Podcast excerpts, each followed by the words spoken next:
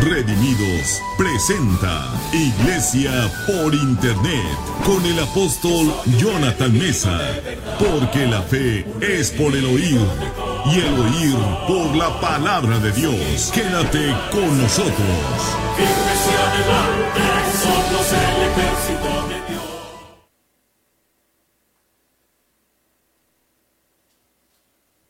¿Estamos listos?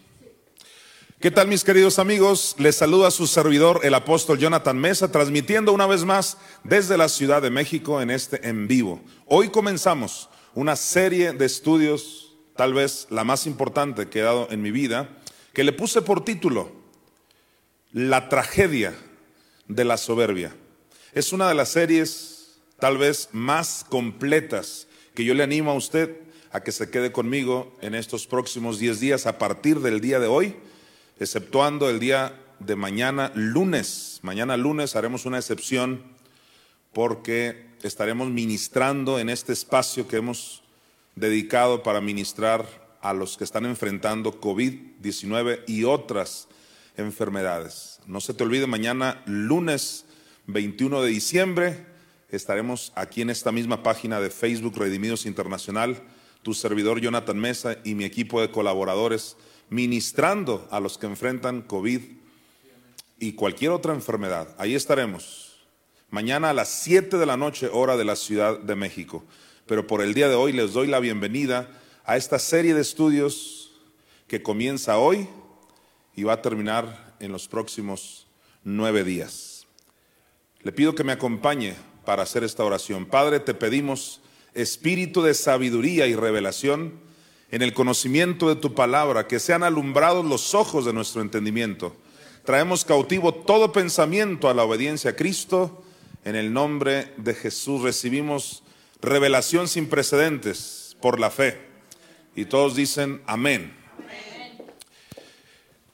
Repito el tema de esta nueva y última enseñanza de este 2020 es una serie de estudios. Para los que no sepan a qué me refiero con serie, me refiero al sistema que la congregación Redimidos ha usado durante muchos años, más de dos décadas enseñando en este estilo, en esta forma, serie de estudios. Es decir, no se va a limitar a una sola clase, a una sola enseñanza, sino que pasado mañana y así sucesivamente estaremos enseñando sobre el mismo tema y podemos abarcar la cantidad de versículos que el Espíritu Santo quiera revelarnos en un tema como ha sido a través de los años.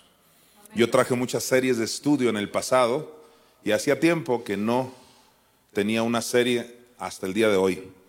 Entonces le he puesto por título La tragedia de la soberbia.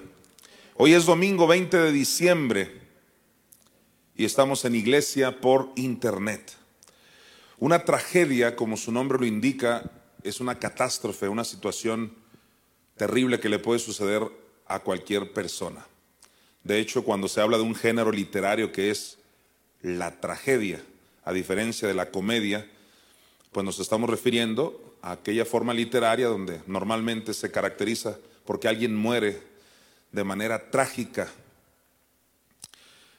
y a diferencia de la comedia, que siempre termina esa obra de teatro o película con un final feliz y se caracteriza por hacernos reír, pues la palabra tragedia, eso es lo que significa. Hay una tragedia con los soberbios. Van a terminar en la gran tribulación. Tú lo vas a ver bíblicamente hablando. Vengo a darte una serie de versículos que tienes que ser muy amante de la palabra de Dios para quedarte conmigo. No traigo muchos ejemplos personales, no estoy en contra de los testimonios, ni de los sueños, ni de las experiencias, no estoy en contra. De hecho, yo tengo experiencias y tengo testimonios y hasta ilustraciones y hasta bromas, pero hoy no traigo mucho de eso, traigo muchos versículos para que usted sea alumbrado. Lámpara es a mis pies tu palabra y lumbrera a mi camino, dice el Salmo 119, 105. Son muchos los versículos que confirman esta tragedia de la soberbia. Los soberbios terminarán en una tragedia que se llama la gran tribulación y una peor tragedia que se llama el infierno y tragedias ahora, antes de la gran tribulación y antes del infierno, hay una gran tragedia de enfermedad, de crisis, de desolación, de tristeza, de opresión. La soberbia definitivamente no solo es una situación terrible, sino es un mal espíritu. Quédate conmigo porque vamos a abarcar todo lo que tiene que ver con soberbia en la Biblia. La tragedia de la soberbia y de lo mucho que les voy a compartir, me voy a, introducir en esta primera enseñanza con la siguiente cita. El Salmo 59, 12. Vamos a esta cita bíblica, Salmos 59, versículo 12. Dice así, por el pecado de su boca, por la palabra de sus labios, sean ellos presos en su soberbia, y por la maldición y mentira que profieren. Hay mucho que hablar aquí en este versículo, pero hoy me referiré específicamente a la parte que dice, sean ellos presos en su soberbia. Esto quiere decir que la soberbia te mete en una cárcel del alma. Sean ellos quienes, los impíos, los rebeldes, los que no quieren a Dios, los escépticos, los incrédulos, etc. Sean ellos presos, dice el salmista, en sus soberbias. Salmo 59, versículo 12. Sean ellos presos en su soberbia. Entonces, como yo expliqué hace muchos años, hay cárceles del alma. Hace tiempo yo hablé de una enseñanza así, donde hay cárceles del alma. No todas las cárceles son de hierro. No todo es un centro de readaptación social, mejor conocido como cárcel, donde vas y encuentras gente ahí. No. Hay gente que no está en esas cárceles, pero está en otras cárceles. Está fuera de ahí, pero está en peores cárceles. Son cárceles del alma. Hay cárceles de odio, de rencor, de amargura, de tristeza. Hoy hablaremos un poco de que la soberbia te mete en una cárcel en el alma. ¿Y qué es una cárcel? Un lugar de donde no puedes salir. Inclusive en las cárceles hay vigilancia. La Biblia dice que Pedro estaba custodiado por soldados que no lo dejaban salir de la cárcel, pero un ángel llegó y lo sacó de ese lugar. Solo la intervención divina te puede sacar de ese lugar donde está vigilado. El diablo te tiene vigilado cuando operas en soberbia para que no salgas de esa prisión. Y el soberbio, cuando está en un momento solo, cuando está dormido, en ciertos momentos, en el parque, en el baño, en ciertos momentos donde él está solo, él reflexiona y dice, yo no quiero ser así. ¿Por qué? Porque nadie quiere ser así.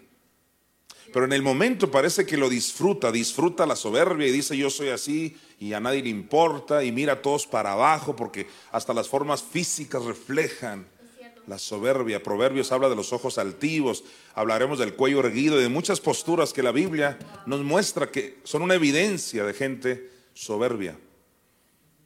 Hay soberbios al ministrar, inclusive al cantar. Hablaremos de todo un poco en esta serie de estudios, pero por ahora me estoy introduciendo diciéndote que es una cárcel, una cárcel de la cual los que han enfrentado de manera continua este mal espíritu quieren salir. Ellos en un momento dado dicen, yo no quiero ser así. Como aquel que golpea a su hijo y lo regaña y en su momento dice, hice justicia porque lo golpeó y después reflexiona y dice, no debía hacer eso. Hay una lucha entre el espíritu tuyo, nacido de nuevo, y la carne. Aún los mundanos, los que no tienen a Cristo, ellos quieren ser diferentes. Cuanto más el que ya recibió a Cristo en su corazón y opera en soberbia, en altivez, en vanagloria. Ellos en un momento dado reflexionan y dicen, yo quiero salir, pero ¿cuál será la manera? para poder salir de esa prisión. Y la Biblia es muy clara al respecto. Y dice Isaías 49, versículo 9. Mire lo que dice el profeta. Isaías 49, versículo 9. Para que digas, para eso el Señor me ha constituido. Para que digas, Jonathan, para que digas, para que digas qué? A los presos. ¿A quién le vas a decir? A los presos. ¿Qué les vas a decir a los presos? Salid. Así que en mi introducción ya casi estoy en el final. Salid. Y te lo voy a decir al principio, en medio y al final. Salid. ¿Qué tienes que hacer? Salir tú.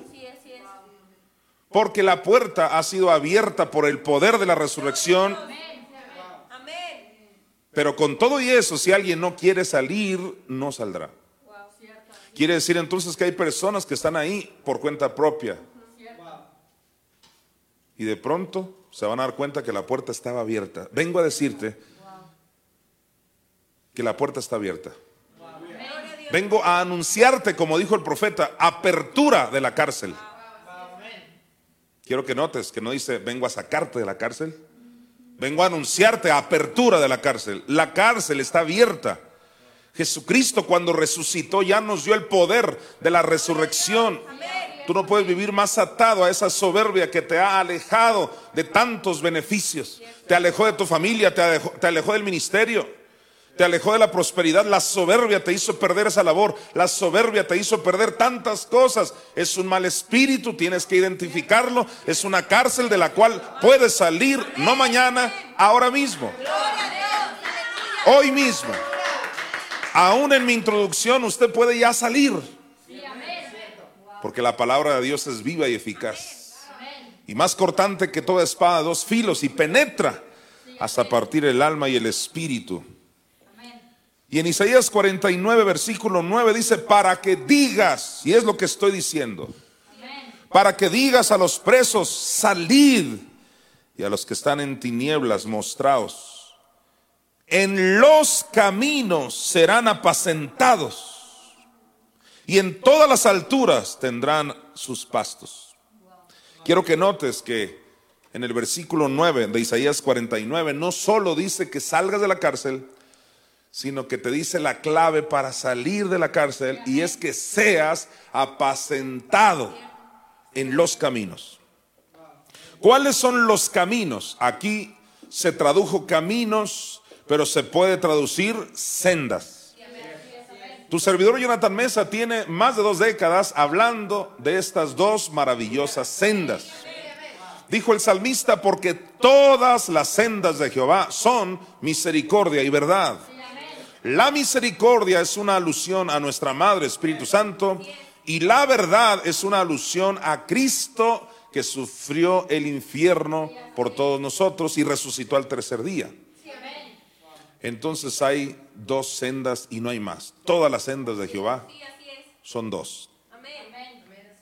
La que resucitó a Cristo y el que sufrió, que es Cristo. Esas son las dos sendas. Entonces el profeta, inspirado por el Espíritu Santo, no solo te dice salid de esa prisión, sino te dice apaciéntate en las sendas. Porque lo único que te puede sacar de esa cárcel de soberbia es la revelación de que Cristo resucitó del infierno.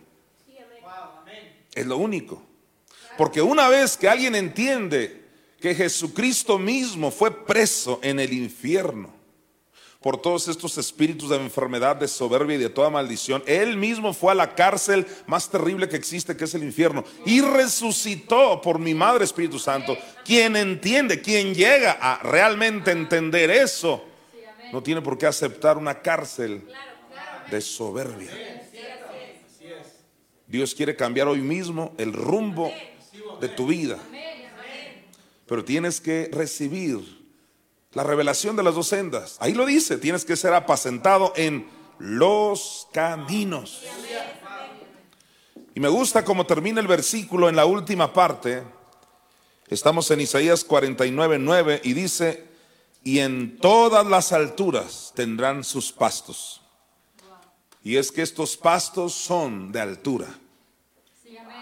Estos pastos se refiere al alimento que deben comer las ovejas.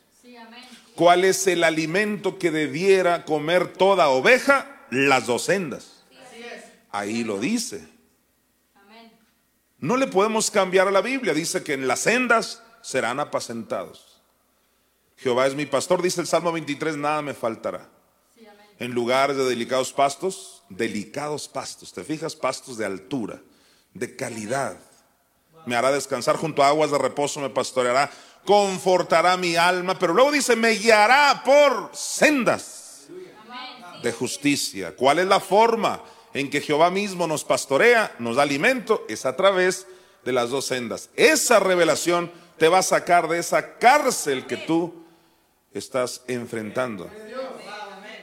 Hay algunos que están enfrentando, otros no, otros la están lamentando. Es diferente a lamentar una situación a enfrentarla. Así es.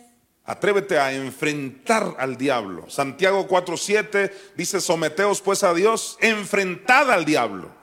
así es.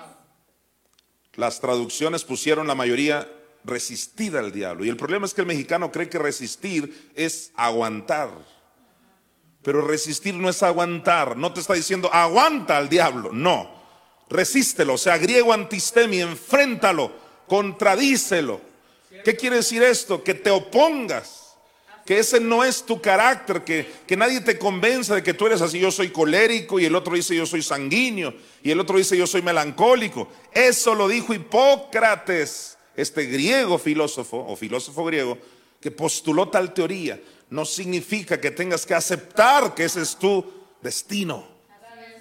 Usted puede cambiar su porvenir. No importa si naciste ciego o si naciste con ese carácter que Hipócrates ahí te ubicó. Lo importante es salir de esa situación. Tú puedes cambiar de esa situación y vivir en amor, en paz, dando el fruto del Espíritu, abrazado por mi Madre Espíritu Santo, apacentado como verdadera oveja con lo que debes comer ¿Qué has comido todos estos años? Pues me han hablado de sanidad, qué bueno. Me han hablado de prosperidad, gloria a Dios. Me han hablado del poder de la confesión, aleluya, maravilloso. Pero te han hablado de las dos sendas. Pues no, entonces, no te has apacentado de los caminos. Apacentarte de las sendas, o sea, de los caminos, garantiza que salgas de esa prisión. Pero hace falta ser humilde para recibir este alimento. Se requiere humildad. Déjame darte un ejemplo muy común. Sucede mucho entre los adolescentes especialmente. La palabra adolescente precisamente viene de adolecer. No es una palabra muy buena. Entonces es la etapa del ser humano donde adolece de, de muchas cosas. Adolece de buen carácter y adolece de sometimiento y por eso el adolescente suele ser así, rebelde, no que tenga que ser, pero el diablo así los ubicó. O sea, como la menopausia y andropausia y el diablo te ubica y si tú lo aceptas dices, pues estoy en esa etapa, gloria a Dios. Pero no es que tengas que aceptar lo que alguien más dijo de ti, ni Hipócrates, ni nadie más, sino lo que Dios dijo de ti.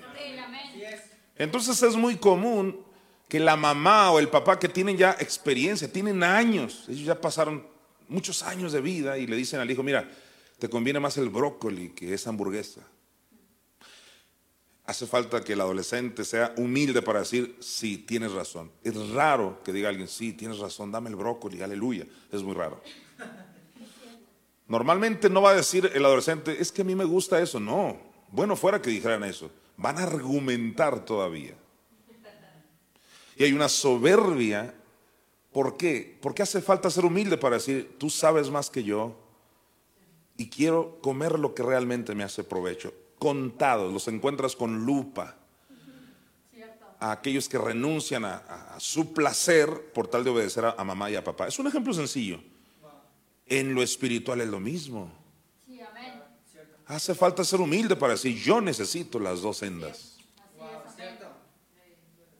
Pero me encanta que me hablen de esto, de lo otro, y me encanta que me hablen de lo otro, y les encanta, y de hecho están embrujados, encantados. De ahí viene la palabra encantar, encantamiento, brujería. Están embrujados, creen que todo lo que comen, esos gancitos, esas hamburguesas, ese alimento chatarra, ese pan de muerte que habla Proverbios. Y con una altivez dicen, es que así es. Claro, porque son adolescentes espirituales. Necesitas ser realmente humilde para entender que gente como Kenneth Hagen, Fred Price, E.W. Kenyon, Pablo, tu servidor Jonathan Mesa. Estamos hablando de esas dos sendas que al final tuve el privilegio de yo juntarlas. Y de eso se trata mi ministerio, no es de que descubrí América.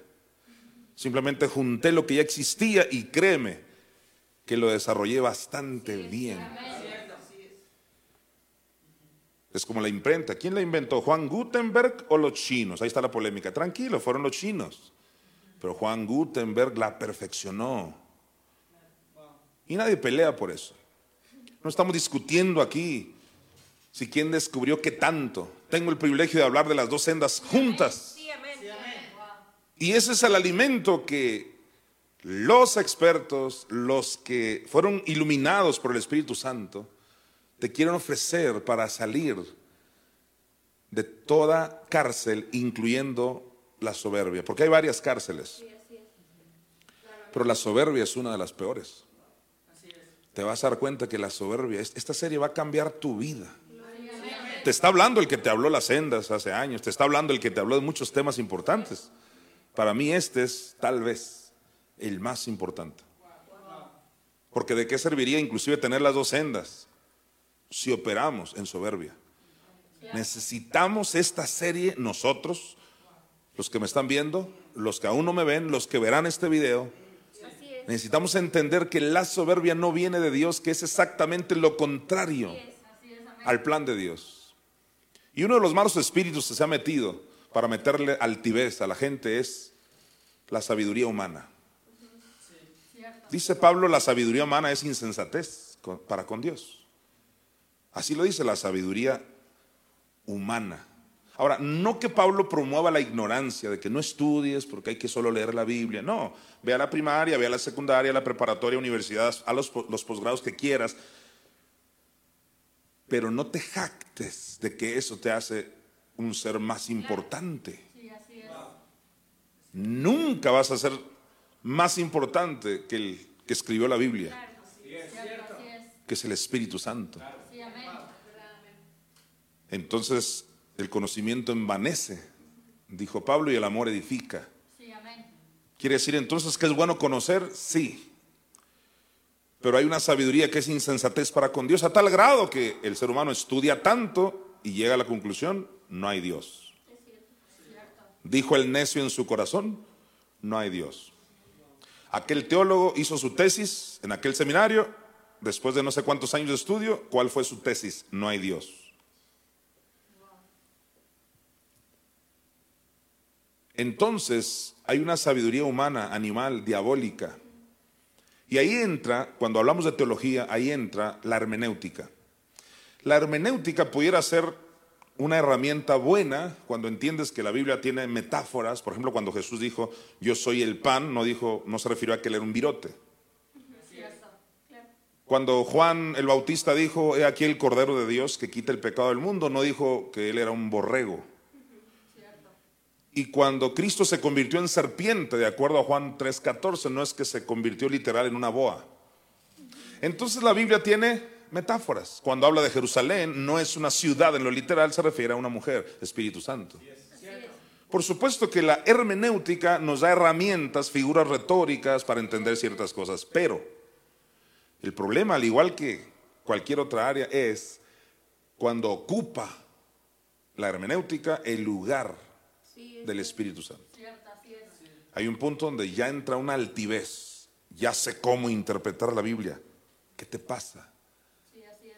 Si quien la escribió es el Espíritu Santo. ¿Puede alguien nunca haber estudiado hermenéutica y que Dios le revele algo en un versículo? Porque quien, es, quien escribió la Biblia, entiéndelo ya, quien escribió la Biblia es el Espíritu Santo usando hombres y mujeres.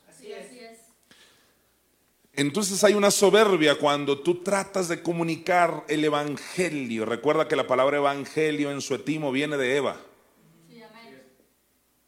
Evangelión viene de Eva. Velo en tu concordancia strong. ¿Y quién fue Eva?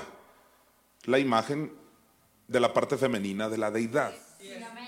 Génesis 1, 28. Génesis 1, 27 dice, y creó Dios al hombre, a imagen de Dios lo creó, varón y hembra los crió. Pero dice, creó Dios eh, al hombre a su imagen, varón y hembra los crió. Entonces el varón y la hembra son la imagen. Quiere decir que el varón era la imagen de un varón que hay en la deidad. ¿Quién es? ¿El Padre o Jesucristo? Hay dos varones. Pero Eva tenía que haber salido a la imagen de alguien más y salió a la imagen de la parte femenina de la deidad, que es el Espíritu Santo. Ahora, cuando yo digo esto, rápido el espíritu de altivez dice, yo estudié hermenéutica, ¿cómo me vas a salir con eso? Ahí está la soberbia. Ahora, no voy a hablar solo de eso, porque la soberbia abarca muchas áreas.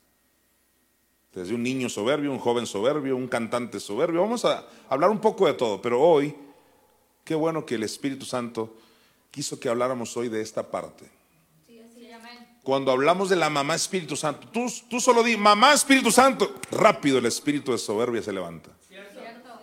Porque no es por falta de versículos, no, es una soberbia de a mí no me lo enseñaron. Y como no me lo enseñaron a mí, no es justo que tú lo tengas. Entonces es soberbia. No es por falta de versículos. Y rápido el primer elemento, argumento que alguien da, es que yo estudié hermenéutica y mira, gracias a Dios que tu servidor, a quien tienes enfrente, no solo estudió hermenéutica, fui campeón de hermenéutica. En cierta etapa de mi juventud yo estudié, se hizo un concurso y les gané a todos. O sea, me gustaba eso. Metonimia, antropomorfismos, sinécdoques y todos esos animales que no vienen en la Biblia. Siempre lo digo de broma. El problema es cuando esa hermenéutica ya no te deja ver más allá, como te darás cuenta. Para mí me sirvió como una herramienta importante, pero jamás me limitó porque yo le creí más a través de los años a quien escribió la Biblia, que es el Espíritu Santo. Entonces la hermenéutica se convirtió en una herramienta para producir altivez en muchas personas. De hecho, la palabra hermenéutica viene de Hermes, pero también de ahí viene hermético. Hermes era un dios, un demonio griego, que por cierto era quien trasladaba a la gente al infierno. El que tenga oídos para oír, que oiga. Una mala interpretación de un versículo te puede llevar al infierno, claro. Es que el lago de fuego no es literal, dijo uno. Y el dios Hermes a todo lo que da. Yo preferiría creer que es literal. Total, si no es literal, no pierdo nada, pero tú que crees que no es literal y entonces no haces lo que dice Dios para librarte del lago de fuego. Pero hermenéutica está relacionado con hermetismo. ¿Qué es ser hermético? ¿Qué es hermetismo? Es no querer cambiar una postura. Hermético, una persona hermética. No cambia su postura. ¿Por qué? Altivez. Así nací y así me moriré, dice uno. Ahí crecí. Esto es lo que estudié. Y les entra un hermetismo un hermetismo, por supuesto, mal fundado. Porque se rehusan al avance. Déjame darte un ejemplo en lo natural. Mi abuelo, que yo le decía tata, mi tata Carlos, papá de mi papá, que ya está con el Señor. Él era hermético en sus posturas tradicionales. Ya no hablemos de Biblia, que también.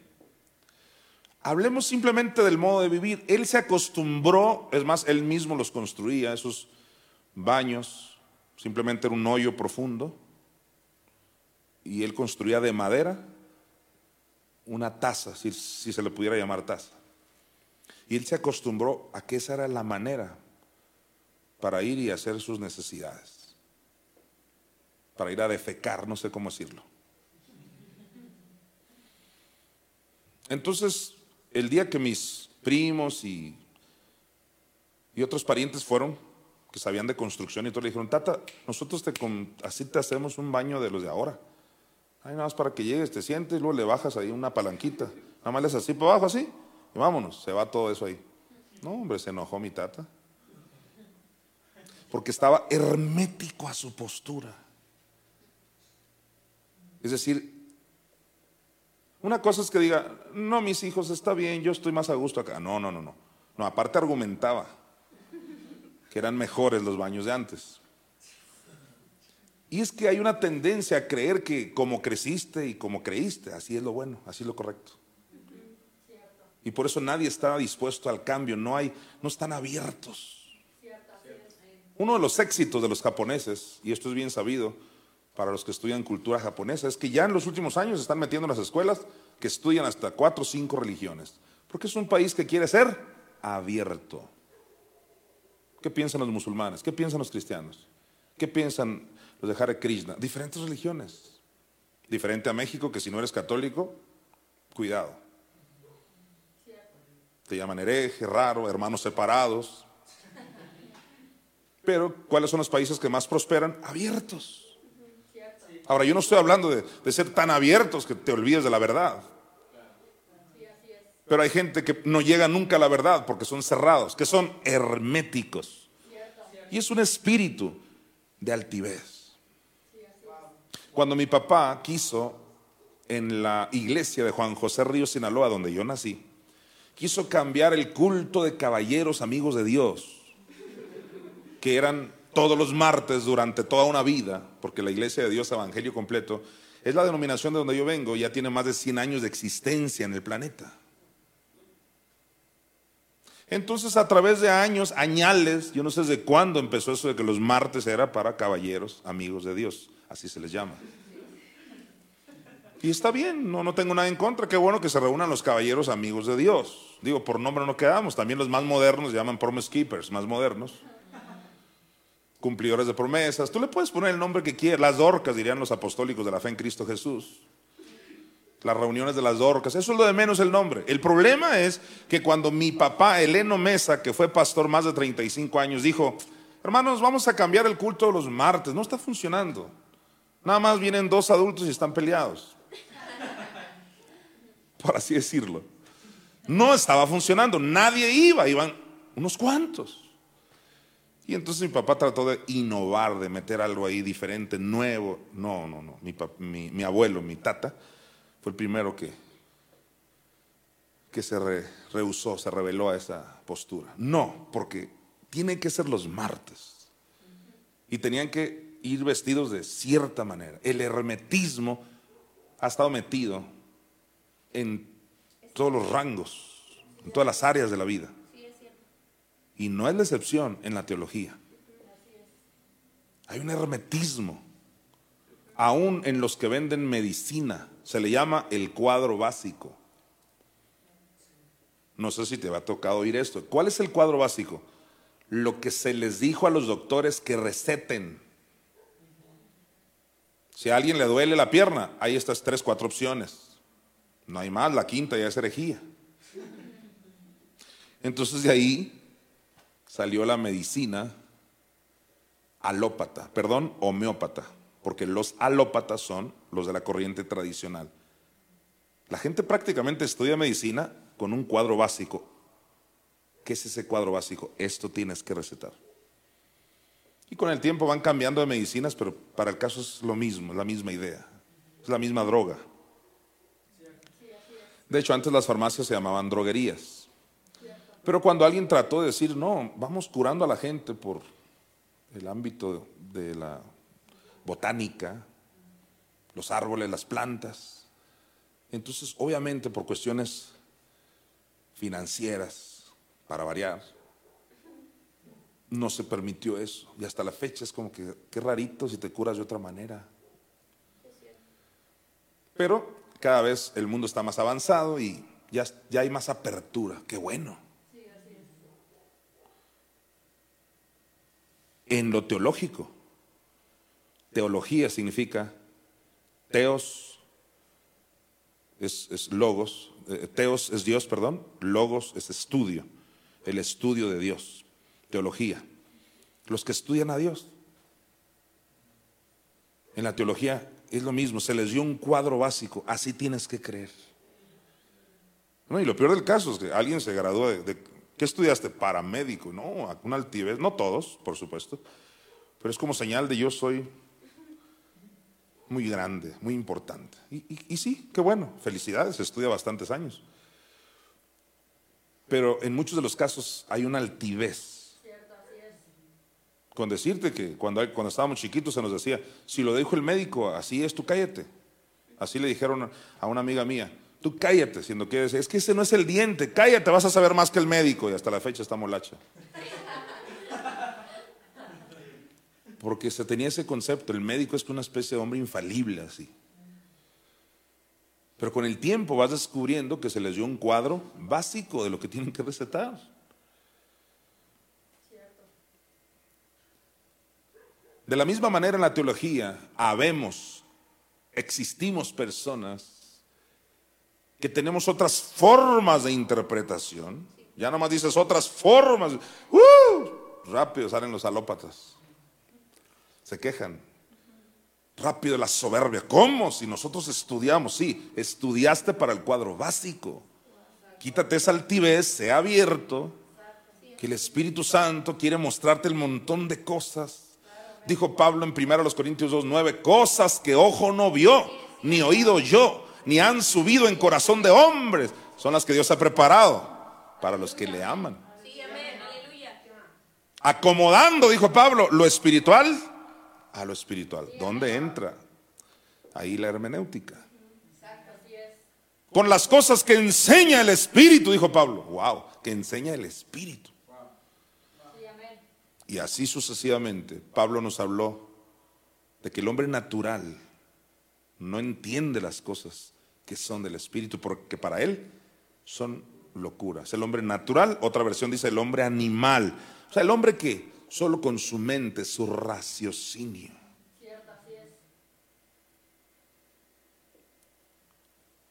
Y entonces la soberbia está en todos los ámbitos, pero a mí me toca hablar de la soberbia cuando se trata de las cosas de Dios, por lo menos en esta, en esta introducción. Hablar de mamá Espíritu Santo es alborotar a los demonios de altivez, porque no pueden concebir que exista la posibilidad de que en el mundo espiritual haya una mujer.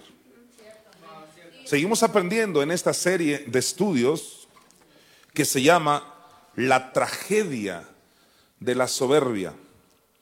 Y el remedio para salir de esa prisión, ya lo vimos en Isaías 49, 9, es ser apacentados en los caminos. Ya vimos que los caminos son las dos sendas. Ya vimos que esos pastos son delicados, son de altura.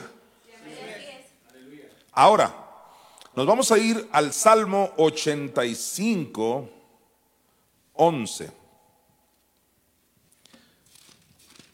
En el Salmo 85, 11 dice, la verdad brotará de la tierra. Esa primera parte es espectacular. ¿Quién es la verdad? Jesucristo dijo, yo soy la verdad. Entonces, si Jesús era la verdad, y aquí dice que la verdad brotaría de la tierra, y ya brotó, ya sucedió eso hace más de dos mil años, en la resurrección de nuestro Señor Jesucristo. Subirá cual renuevo, dice Isaías 53, 1 y 2, como raíz de tierra seca. Entonces, ese brotar habla de la resurrección de Cristo. La verdad brotará de la tierra. ¿Cuál es la verdad de acuerdo a Primera de Juan? ¿El agua, la sangre o el Espíritu de Cristo? El Espíritu es la verdad. El Espíritu de Cristo es la verdad. Entonces, quien estuvo en el corazón de la tierra, en el infierno, es el Espíritu de Cristo y su alma, que nunca se separan. Mientras que su cuerpo estaba en la tumba que le regaló su amigo José de Arimatea. Entonces, ¿cuál es la verdad? El Espíritu de Cristo, que estuvo en el infierno. La verdad brotará de la tierra. ¿Cuántos de los que me están viendo creen que el Espíritu de Cristo, o sea, la verdad, brotó, resucitó de la tierra, o sea, del corazón de la tierra del infierno? Esto entonces hace que la soberbia de muchos se levante y diga, no, a mí eso jamás me lo enseñaron. Y yo siempre he dicho, no todo lo que no te enseñaron es herejía. No porque a ti no te lo enseñaron es herejía. El llamado de Dios es a que seas humilde. Amén, sí, amén. Para que esta y única verdad, porque no hay otra, llegue a tu vida y a tu corazón Sí, así es. y salgas de esa cárcel de soberbia. Sí, amén, así es. Cuando entiendes que la verdad se refiere a que Cristo resucitó del infierno, ahora sí, puedes irte conmigo a Juan 8:32. ¿Qué dice Juan capítulo 8, versículo 32? Jesucristo dijo, y conoceréis la verdad, y la verdad os hará libres. ¿En qué quedamos? Que la soberbia es una prisión. Y que tú puedes salir de esa prisión siendo apacentado por los caminos, por las dos sendas. Y entonces Jesús ahora está diciendo, y conoceréis la verdad. Entonces la verdad es una alusión a las dos sendas.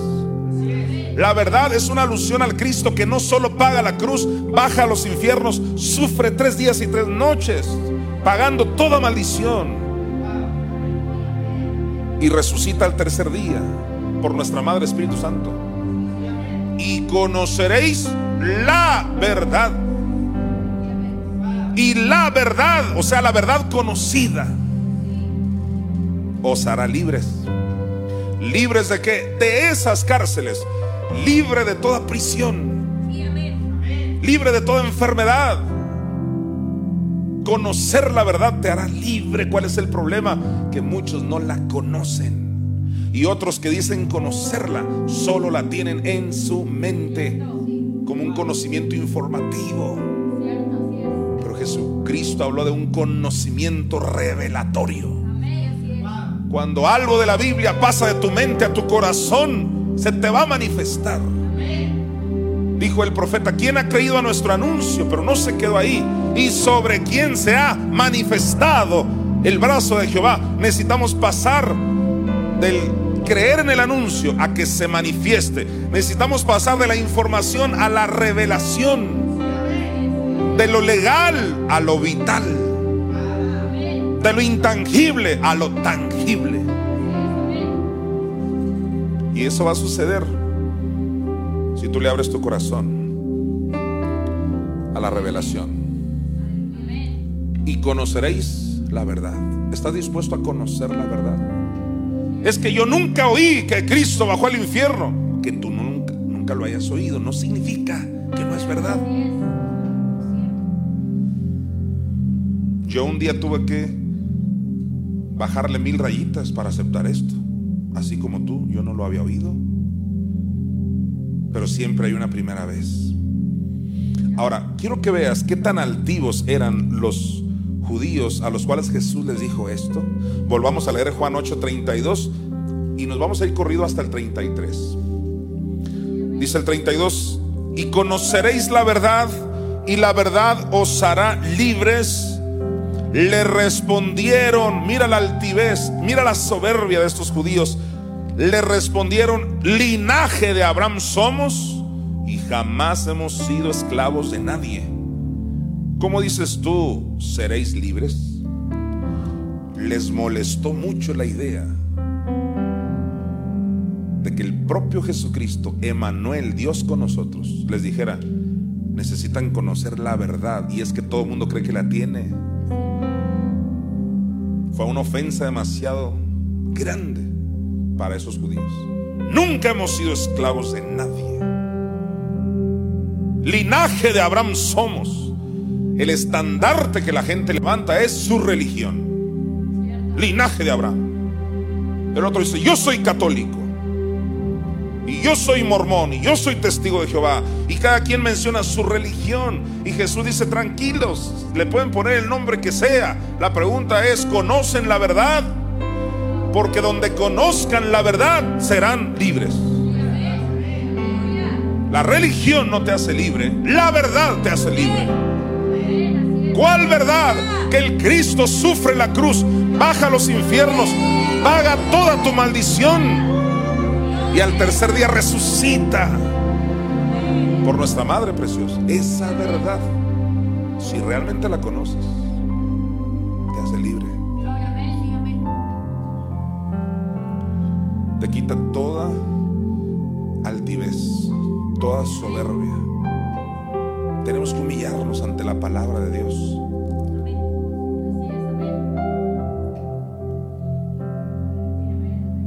Mira, ahí mismo en Juan 8, pero ahora vete a los versículos 48 y 49.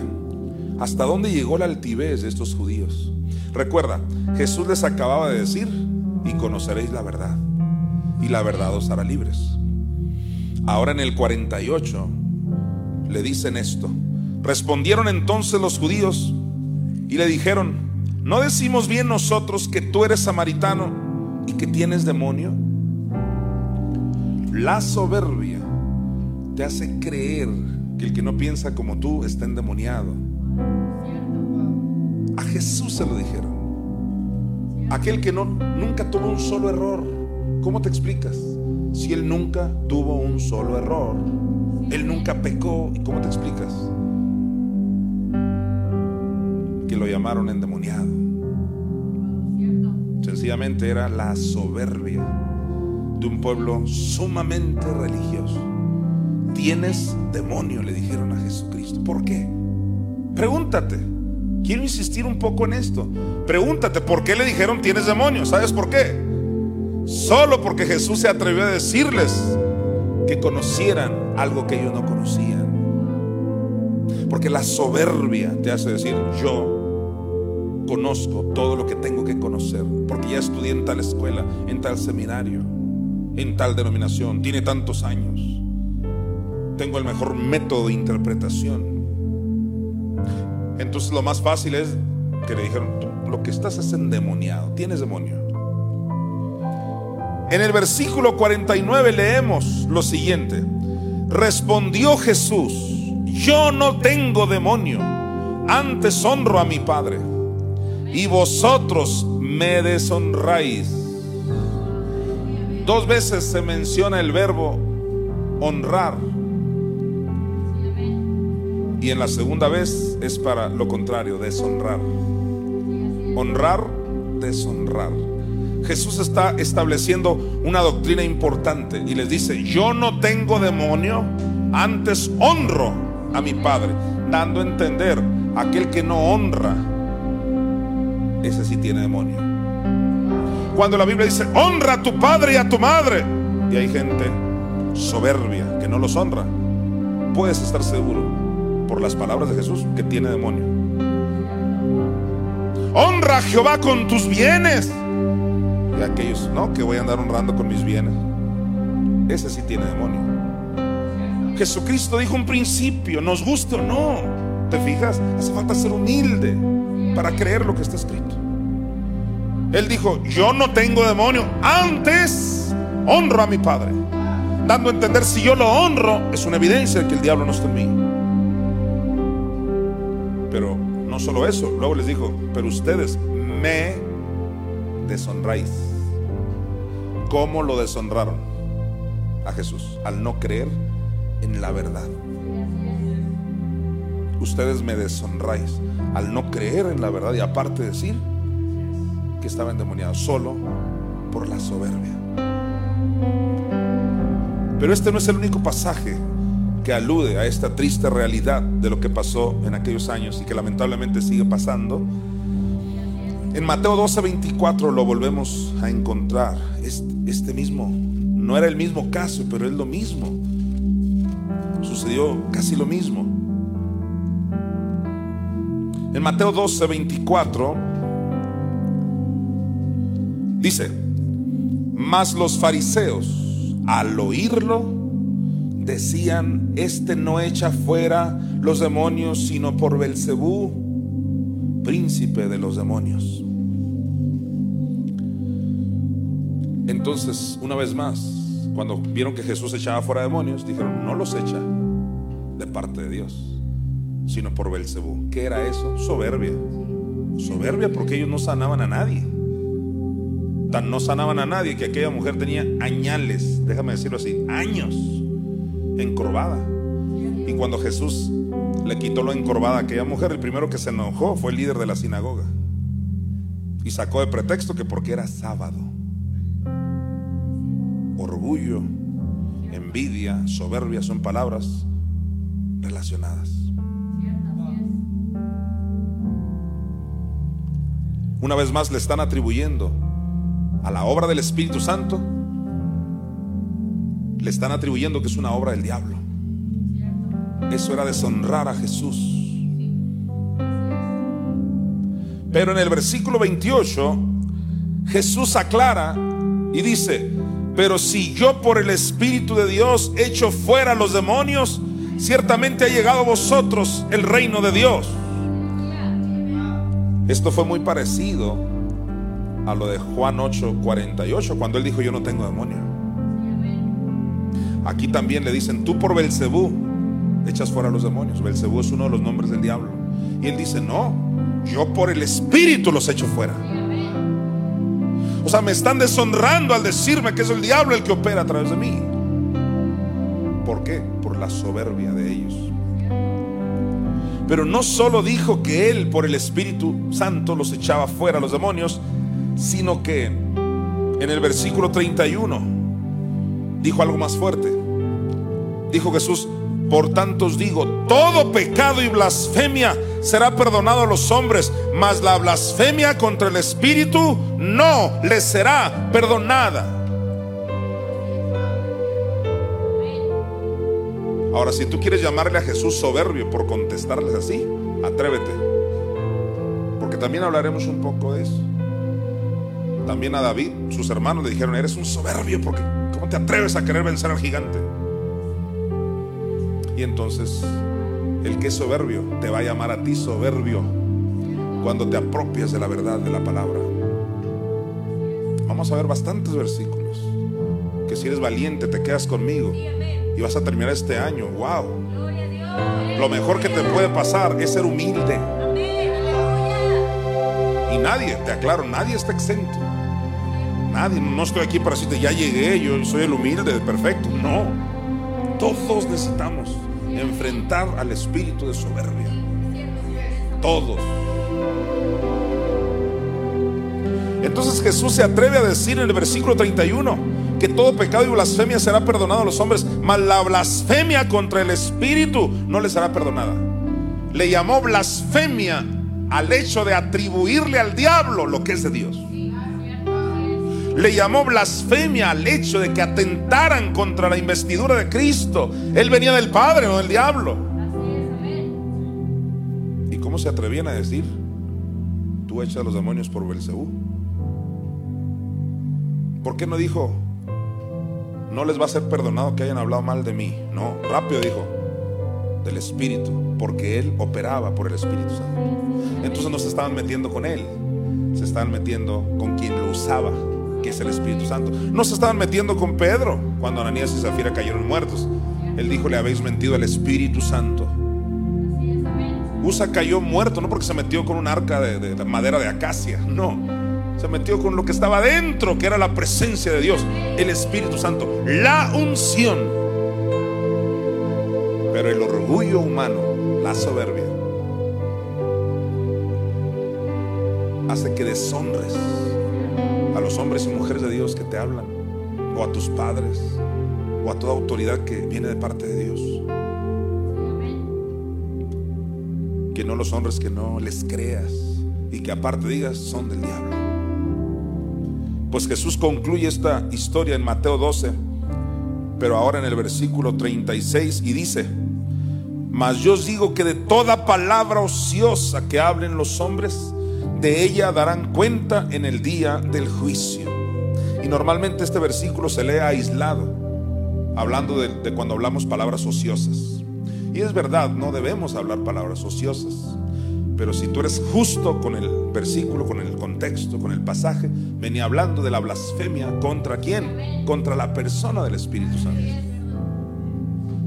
Y los redimidos que ya tenemos años entendiendo que el Espíritu Santo es una mujer, que es nuestra Madre Espíritu Santo, que en el ámbito espiritual sí hay definición de género. Entonces para nosotros es fácil entender que hubo una coma aquí que estuvo mal puesta y que ya lo he enseñado y hoy vale el gozo repetirlo.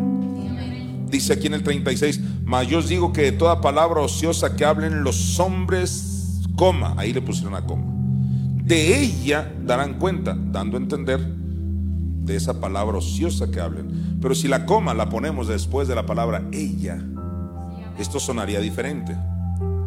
Mas yo os digo que de toda palabra ociosa que hablen los hombres de ella, coma, darán cuenta en el día del juicio.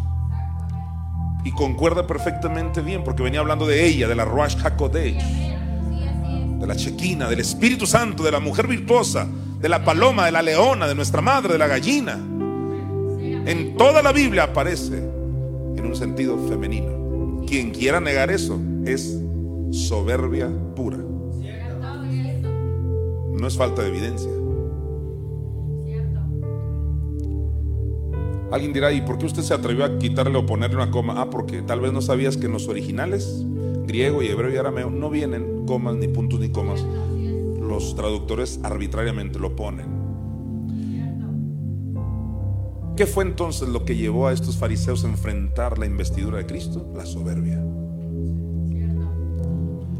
¿Qué fue lo que llevó a estos fariseos a blasfemar contra el Espíritu Santo? La soberbia. La soberbia entonces te hace deshonrar la verdad. Porque dice Juan capítulo 8 que en el diablo, en él nunca hubo, no hay verdad en él. No hay verdad en él. Diablo odia la verdad y te hace creer que la verdad es el tema de sanidad divina, que la verdad es el tema de prosperidad financiera, que la verdad es todo lo que diga la Biblia, la verdad. No, la verdad es un tema específico. Es que el Cristo sufre el infierno.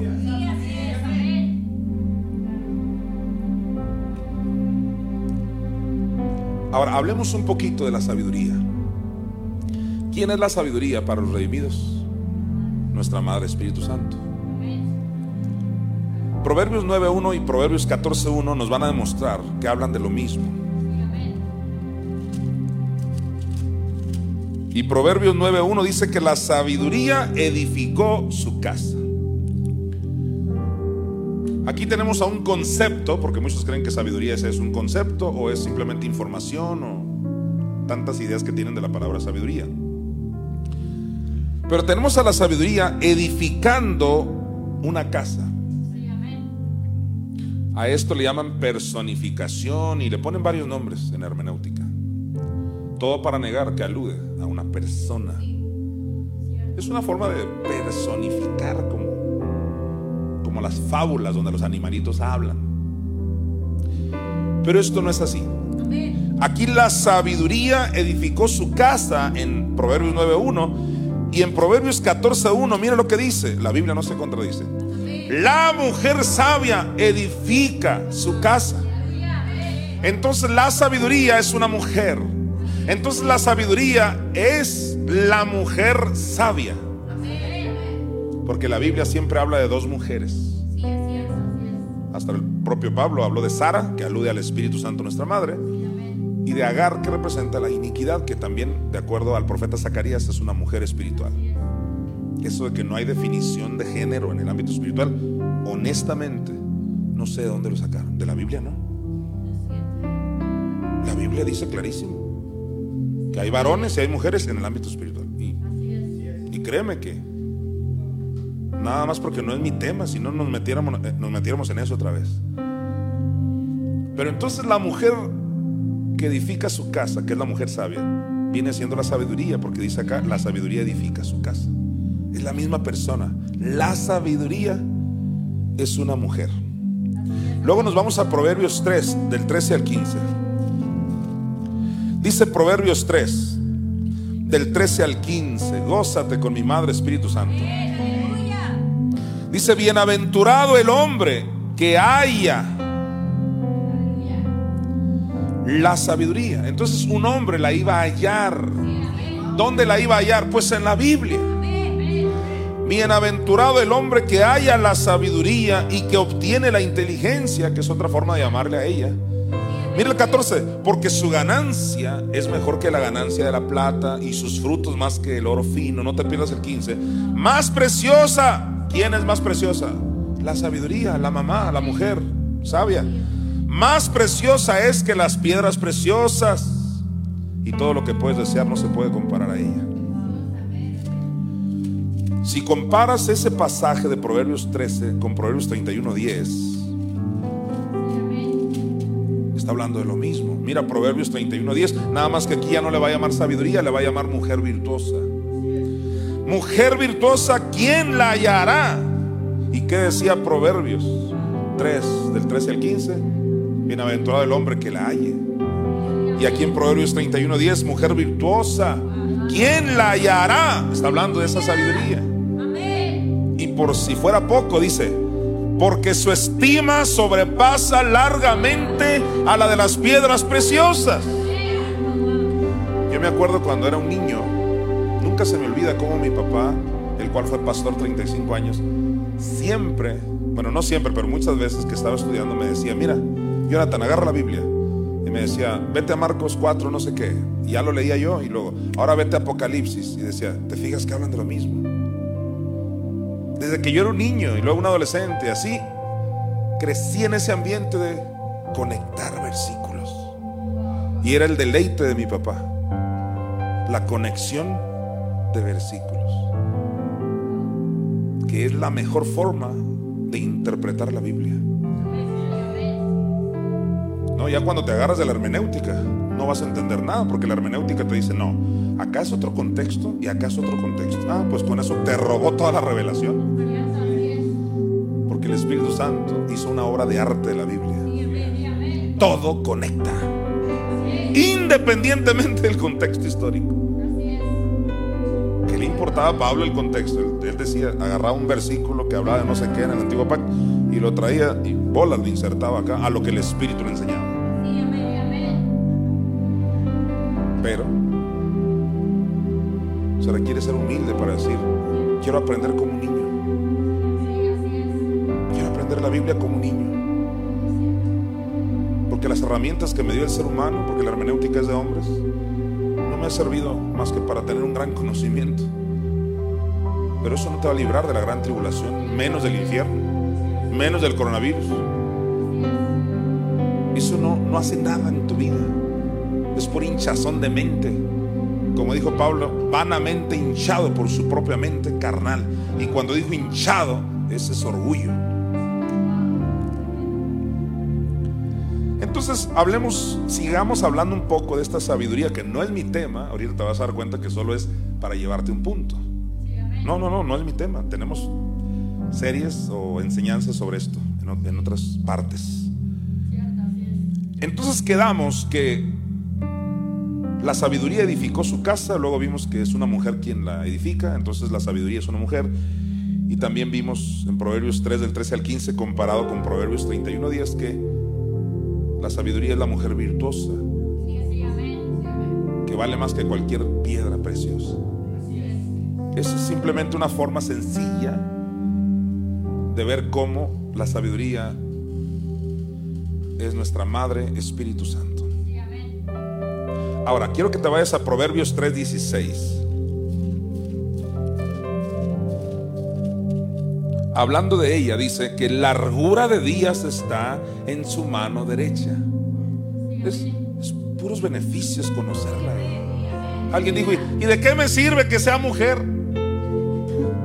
De todo. Te estás perdiendo de todo. Largura de días está en su mano derecha, largura de días. Y en su izquierda que hay riquezas y honra.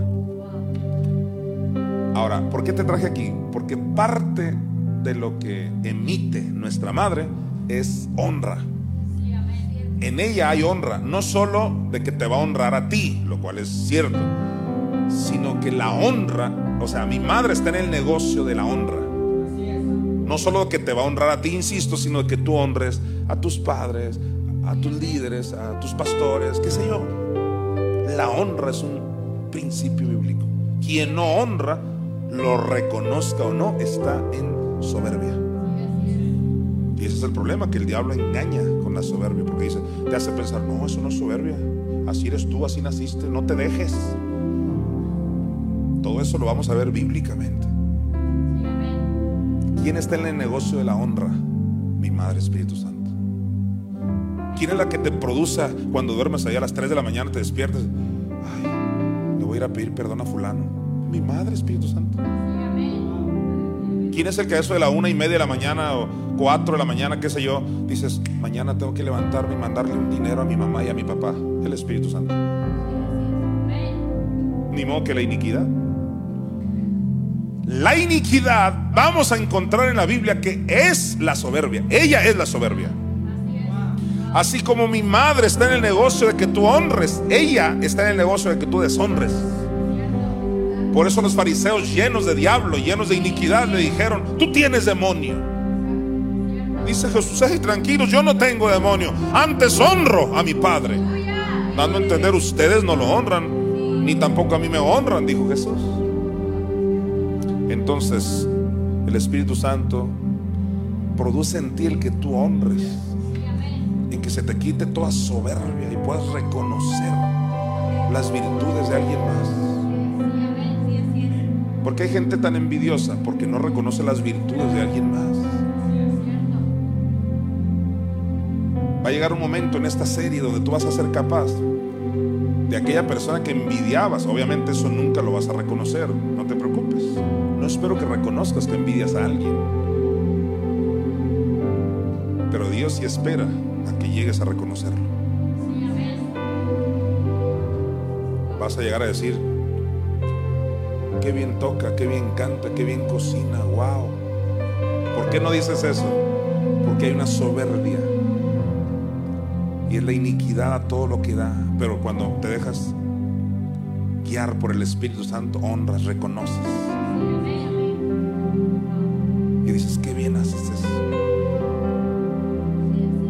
Si alguien está más bonita que tú, dices, ay, qué bonita estás. Si alguien tiene mejor nariz que tú, wow, tu nariz. Así es esto.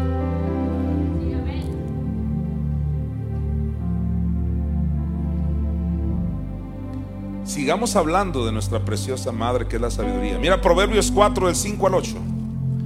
¿Qué dice Proverbios 4 del 5 al 8? Adquiere sabiduría, adquiere inteligencia. No te olvides ni te apartes de las razones de mi boca. ¿Quién está hablando? La sabiduría. Dice 6, no la dejes.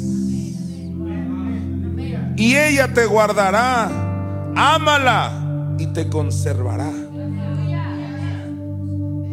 ¿Tú crees que Jonathan Mesa la va a dejar? Nunca la voy a dejar. Ni ella me va a dejar a mí. Tendría que ser yo muy soberbio para dejarla.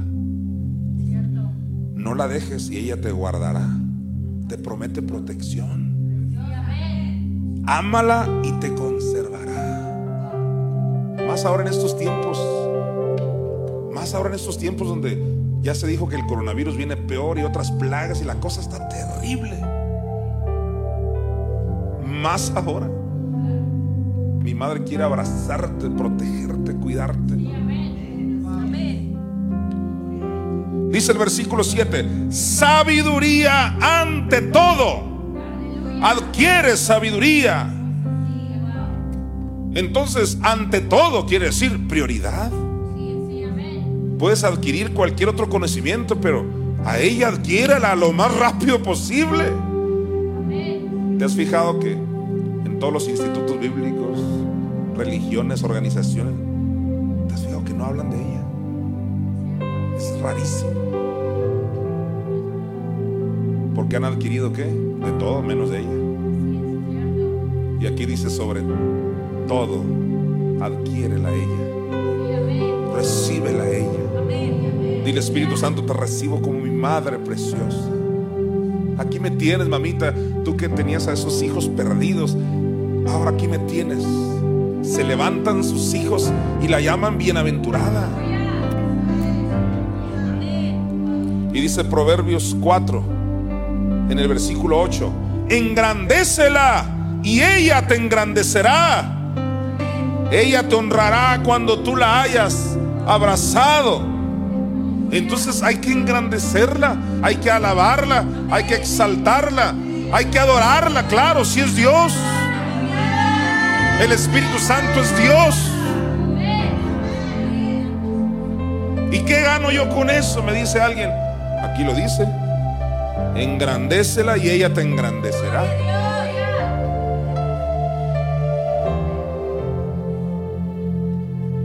¿Cómo alguien puede rechazar la oferta de Dios solo por la soberbia?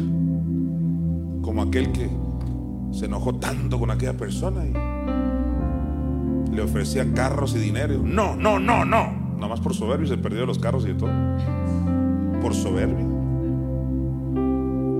Conocí a una mujer hace muchos años en, los Mochis, Sinaloa, o cerca de los Mochis, Sinaloa, donde yo viví cuando era adolescente.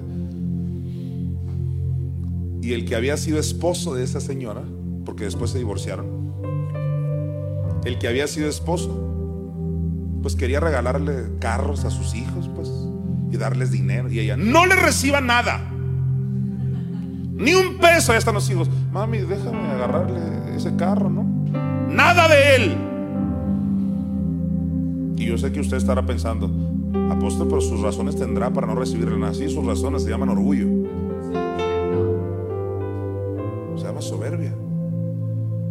Porque el soberbio no quiere recibir nada de nadie. Porque el soberbio se cree independiente. El pecado original no solo fue que el hombre comió del fruto prohibido, fue soberbia. El pecado original fue esa independencia, decir yo puedo sin ti, Dios. O sea, ¿qué es eso que todo el tiempo rendirte cuentas, Dios? Y el diablo los engañó, creyendo que ellos solos podían vivir sin recibir nada de Dios, sin darle cuentas a nadie. Entonces la soberbia está relacionada con la rebelión y ahorita vamos a ver, con brujería, con envidia, todo está relacionado. El soberbio no quiere recibir nada de nadie. Y aquí la oferta de mi madre es, si tú me engrandeces, yo te voy a engrandecer. Y dice alguien, ay, qué atractiva está esa promesa, pero tendría que creer que hay mujeres en el ámbito espiritual. Tendría que dar mi brazo a torcer de que yo, yo, yo ya dije que no hay mujeres, yo ya dije que no hay género, definición de género en el ámbito espiritual. Y sí, vas a tener que doblar tu brazo. ¿Y, qué tiene? Qué bonito es decir, no lo sabía, ahora lo sé. Qué bonito es decir, yo les enseñé así, ahora les enseño así. Cuando yo hablé de la bondad de Dios la primera vez en Phoenix, Arizona, yo le había dicho a mi primer congregación que tuve que Dios mandaba males. Y un día me tuve que parar en el púlpito y decir, dijo mi mamá que siempre no. Es una frase mexicana que significa que ya no hayas cómo hacerle para decirles siempre no. Resulta que no manda. Pero hace falta ser soberbio para decir, no, no, no, es que yo, yo, yo lo enseñé bien. No, tuve que revestirme de humildad y decirles, hermanos, Dios no manda un solo mal. Y sí es cierto, yo les enseñaba así, pero ya no. Me dijo una hermana que ya está con el Señor, cuando oyó que Dios no mandaba ni un mal, porque yo he hablado de la bondad de Dios durante muchos años, me dijo, está hermosa esa enseñanza, es cierto, ya lo creo, Dios es bueno. Pero, ¿qué voy a hacer cuando regrese a mi país? Me dijo, porque estaba en Estados Unidos.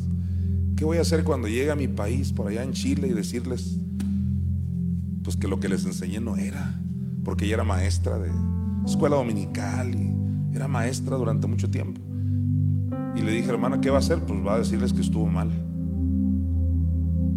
Es de humilde decir, estuve mal. Es de humilde decir, creo lo que ese versículo está diciendo. Voy a creer en ella y ella me va a engrandecer. Se me va a quitar todo orgullo y voy a recibir todo beneficio de aquella que tanto negaba, que es mi Madre Espíritu Santo. Estamos en Proverbios capítulo 4 del 5 al 8. Nos vamos a ir a Proverbios 8, 24. Y dice Proverbios 8:24, hablando de la sabiduría que es nuestra madre, antes de los abismos fui engendrada. La palabra engendrada es la 2342 del hebreo. La palabra hebrea te la voy a deletrear que es K J U L de limón. Que significa girar de manera circular. Significa danzar. Mi madre estaba girando de manera circular, estaba danzando, girando, dando vueltas. Y aquí se tradujo antes de los abismos fui engendrada por alguna razón. Decidieron poner esta traducción cuando en realidad lo que dice es que antes de que fueran creadas las cosas, ella ya estaba danzando. ¿Has visto una danzarina cómo se explaya, especialmente cuando hay campo? Y se explaya bailando, dando vueltas. Si alguna bailarina terrenal te ha impresionado, ahora imagínate mi madre bailando y que no tiene límites. Ha de ser algo impresionante. Pues dice Proverbios 8, ahora el versículo 30, con él, refiriéndose al Padre, porque está hablando la mamá, que es la sabiduría, con él estaba yo ordenándolo todo. Y en Génesis 1.2 se comprueba, porque la tierra estaba desordenada y vacía.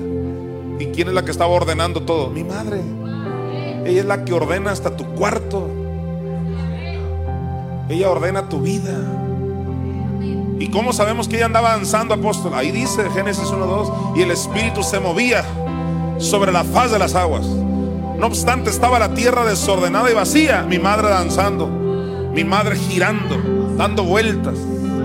Cuando danzas, estás creando cosas nuevas en el ámbito espiritual. Con él estaba yo ordenándolo todo. La sabiduría entonces no puede ser un concepto.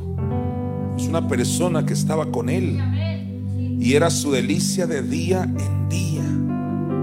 Wow, la relación perfecta entre papá y mamá. El versículo 32 dice, ahora pues hijos, mira, ¿cómo va a tener hijos la sabiduría? Ahora pues hijos, la sabiduría tiene hijos. Inclusive los evangelios dicen la sabiduría es justificada por sus hijos. Se levantan sus hijos de la mujer virtuosa y la llaman bienaventurada. Yo soy hijo de mi madre Espíritu Santo. Ahora pues, hijos, oídme. Y luego dice, y bienaventurados los que guardan mis sendas. O sea, mis ¿Quién nos llamó bienaventurados? Nuestra propia mamá. Son bienaventurados los que guardan mis sendas. ¿Cuáles sendas? Que el Cristo sufre el infierno y resucita por mamá. Somos bienaventurados. Luego el versículo 35 y 36, no te los pierdas. Dice, porque el que me halle, ella misma está diciendo, el que me halle. Yo aquí hago concursos con los muchachos y les digo, el que me diga de memoria las siete dispensaciones, los nueve dones del Espíritu, las obras de la carne, los 66 libros de la Biblia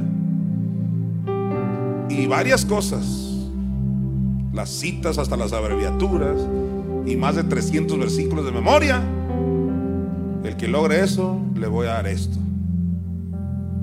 Pues mi madre dice aquí, mira, mi madre da incentivos también. Proverbios 8:35. Porque el que me halle, hallará la vida. Y alcanzará el favor de Jehová. Entonces hay un privilegio por haberla hallado a ella.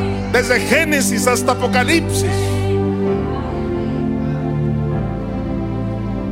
Pero no solo eso, mira el versículo 36. Mas el que peca contra mí, defrauda su alma. Todos los que me aborrecen aman la muerte. Así de sencillo, mi madre dice, ¿me aborreces? ¿Te quieres morir? ¿Quieres pasar por la gran tribulación?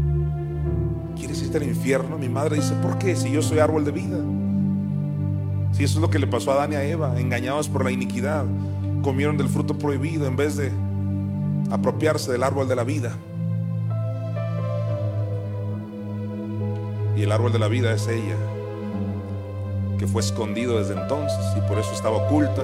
Y hay tanto que hablar de la sabiduría, que es nuestra madre, Espíritu Santo. Pero ahora sí quiero que vayamos a la conexión con lo que estamos hablando. Mira Proverbios 11:2. Y aquí está la tragedia de la soberbia. Mira Proverbios 11:2. ¿Estás listo? Dice, cuando viene la soberbia, viene también la deshonra. Más con los humildes está la sabiduría.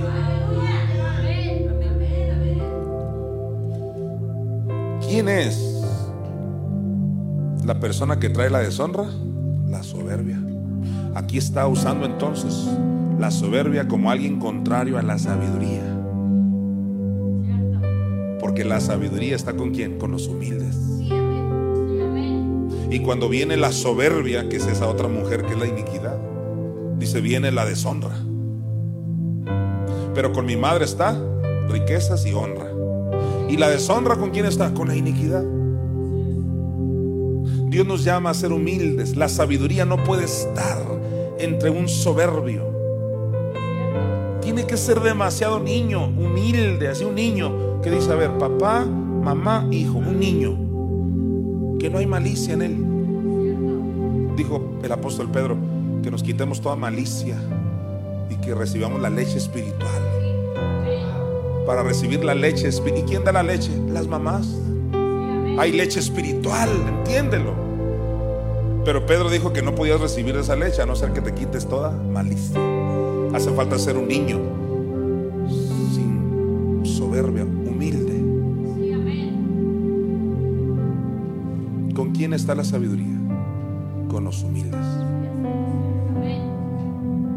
En Isaías 66, 1 y 2 se habla, y no vamos a ir ahí, de que son los humildes los que tiemblan ante su palabra. Eso lo dice Isaías 66, 1 y 2. Pero si te vas a los versículos 10 y 13, habla de la mamá Espíritu Santo. Para que maméis de los pechos de sus consolaciones. Ahora, escucha esto. Se requiere humildad para oír la voz del profeta. No solo para creer en la mamá, ese sería como un primer paso. No, para creer en el profeta que habla de ella. El profeta no es solo el que da una profecía, de hecho ese no es un profeta necesariamente, sino eso es profetizar. Y muchos han confundido el ministerio de profeta y por eso se les hace raro que alguien diga yo soy profeta. El ministerio de profeta no terminó con Juan Bautista y hay mucho que hablar de eso. Ni los apóstoles ni los profetas se han acabado. Esa es otra mentira del diablo. Sin embargo, cuando yo hablo de profeta, al traer una revelación, estoy hablando de una especie de Moisés, que él fue un profeta y nunca lo viste dando una profecía en una congregación o cosas por el estilo. Pero es un hombre o una mujer que Dios levanta con propósitos de establecer una verdad en el planeta. ¿Qué dice segundo de Crónicas 20:20 en la parte final? Creed a sus profetas y seréis prosperados. Pero antes dice creer en Dios. Y claro, y creer en Dios es importante. Ahí mismo lo dice en segundo de Crónicas 20:20. Pero muchos ahí cierran la Biblia y dice creer en Dios. No, dice, sigue diciendo, creed a sus profetas y seréis prosperados. La prosperidad ahí tiene que ver con cuerpo glorificado. No tengo tiempo de hablar de eso. Prosperidad, solo te lo dejo de tarea. Es una revelación que tiene que ver con el cuerpo glorificado. Creed a sus profetas. Alude a los últimos tiempos donde iba a venir la glorificación de los cuerpos. Entonces se requiere humildad. Yo diría, se requiere aún más humildad para creer a la voz del profeta. Vamos a Hechos 3 del 22 eh, al 23. Y vas a ver qué tan duro habla, qué tan fuerte, pero no le podemos cambiar la Biblia.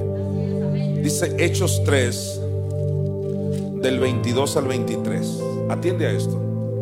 Porque Moisés dijo a los padres, el Señor vuestro Dios os levantará profeta de entre vuestros hermanos.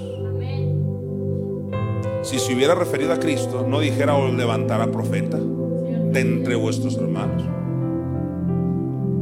Si Jesús no salió de entre los hermanos de ellos, los judíos, Jesús vino del cielo, lo enviaron del cielo. No, aquí se refiere a alguien que iba a ser levantado de entre los que ya están. Es muy diferente. Hechos 3:22, porque Moisés dijo a los padres, el Señor vuestro Dios os levantará profeta de entre vuestros hermanos, como a mí dice. A él oiréis en todas las cosas que os hable. Ya nada más lees el versículo 22, se requiere mucha humildad para decir, amén, amén, amén, voy a oír eso que él diga, amén, mucha humildad. Porque luego sale el orgullo. ¿Por qué voy a oír a él? ¿Y por qué tengo que creer lo que él dice? ¿Y quién es este? ¿Y dónde estudió? ¿Y quién te dio tal autoridad? Pues si consideras que se requiere mucha humildad para creer el versículo 22, espérate para el 23. Mire el 23, aquí ya es para gente demasiado humilde. Mire el 23. Y toda alma que no oiga aquel profeta será desarraigada del pueblo. No, ahí sí se requiere, no, no mucha, demasiada humildad. ¿Cómo vas a ser desarraigado del pueblo por no creerle a un profeta? Y es ahí donde la mente perversa, corrupta, dice, se tiene que referir a Cristo. ¿Por qué se tiene que referir a Cristo? Porque Dios guarde se refiere a un ser humano como yo, un hermano como yo, ¿y cómo? ¿Cómo alguien va a ser factor de que yo sea desarraigado del pueblo? No es porque no sea bíblico, es que dice la gente, ¿cómo? O sea, ¿cómo voy a someter a un hombre? Mejor hagamos que ahí se refiere a alguien que no vemos. Y, y dice la primera de Juan, ¿cómo dices amar a Dios que no lo ves? Si a tu hermano que ves no lo amas. Entonces la tendencia del ser humano es, si no lo veo, mejor. Por eso cuando Jesucristo vino al planeta, ¿qué crees? Lo mataron. Porque ellos querían estar aferrados al que no veían, que era Yahweh, el Padre.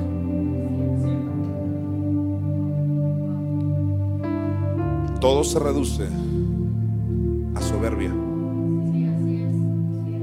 Todos en esta serie necesitamos quitar, aunque sea un poquito o mucho, medio, no sé, de soberbia. No debe haber nada. Mi plan es que tú y yo juntos al terminar esta serie terminemos sin nada de soberbia. Y con la humildad total. Imagínate cuánto más nos diera y nos revelara nuestra madre si nos acercamos con humildad. Oh, si mi pueblo se humillare. ¿Cuál es el sueño de Dios? Que nos humillemos. Entonces yo oiré desde los cielos. Pero todo es humillarnos.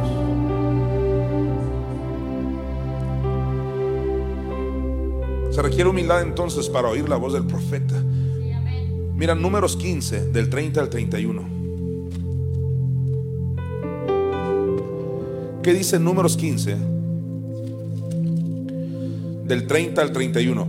Mas la persona que hiciere algo con soberbia, así el natural como el extranjero, ultraja a Jehová.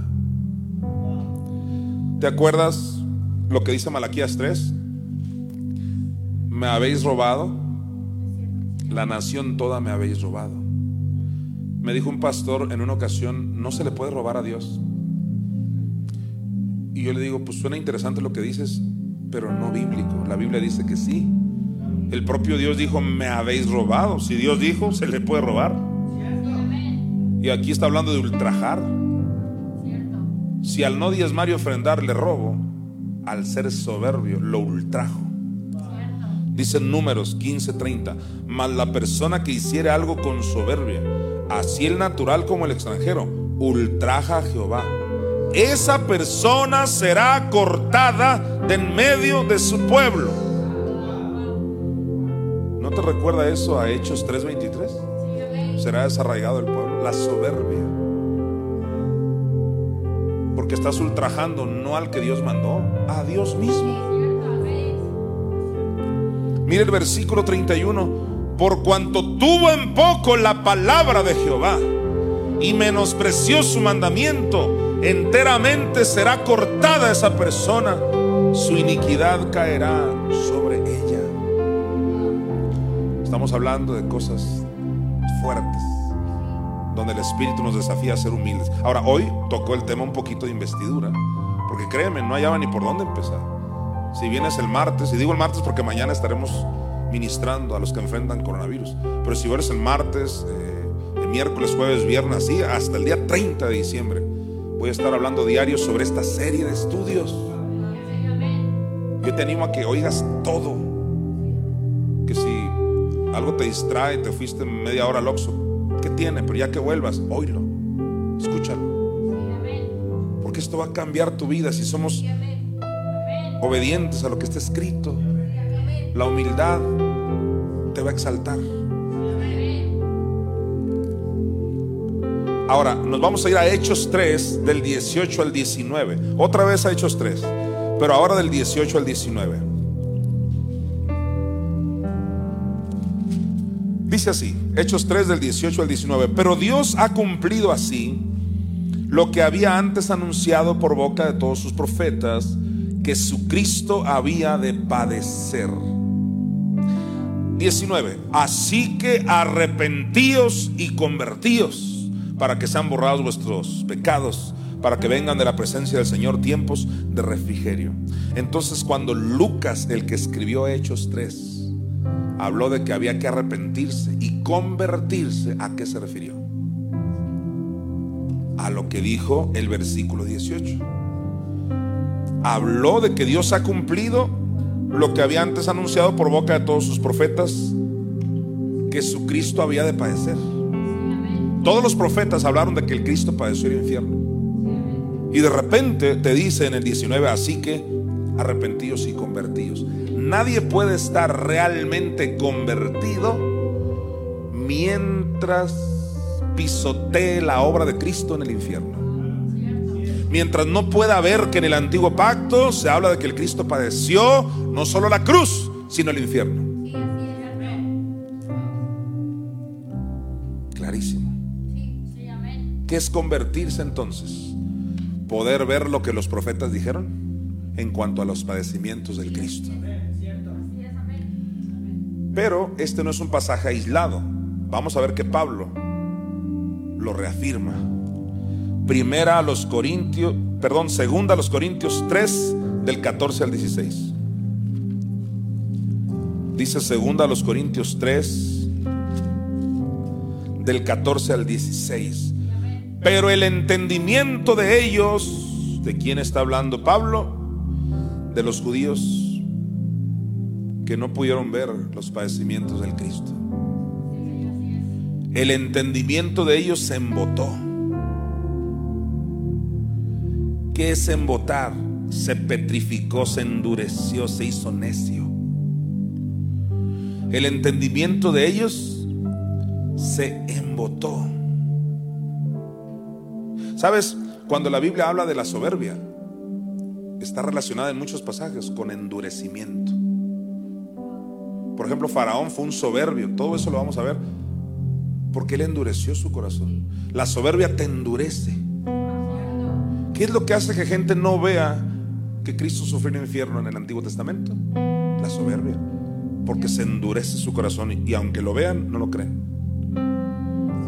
No va a haber éxito en tu vida hasta que no quites esas piedras de tu vida.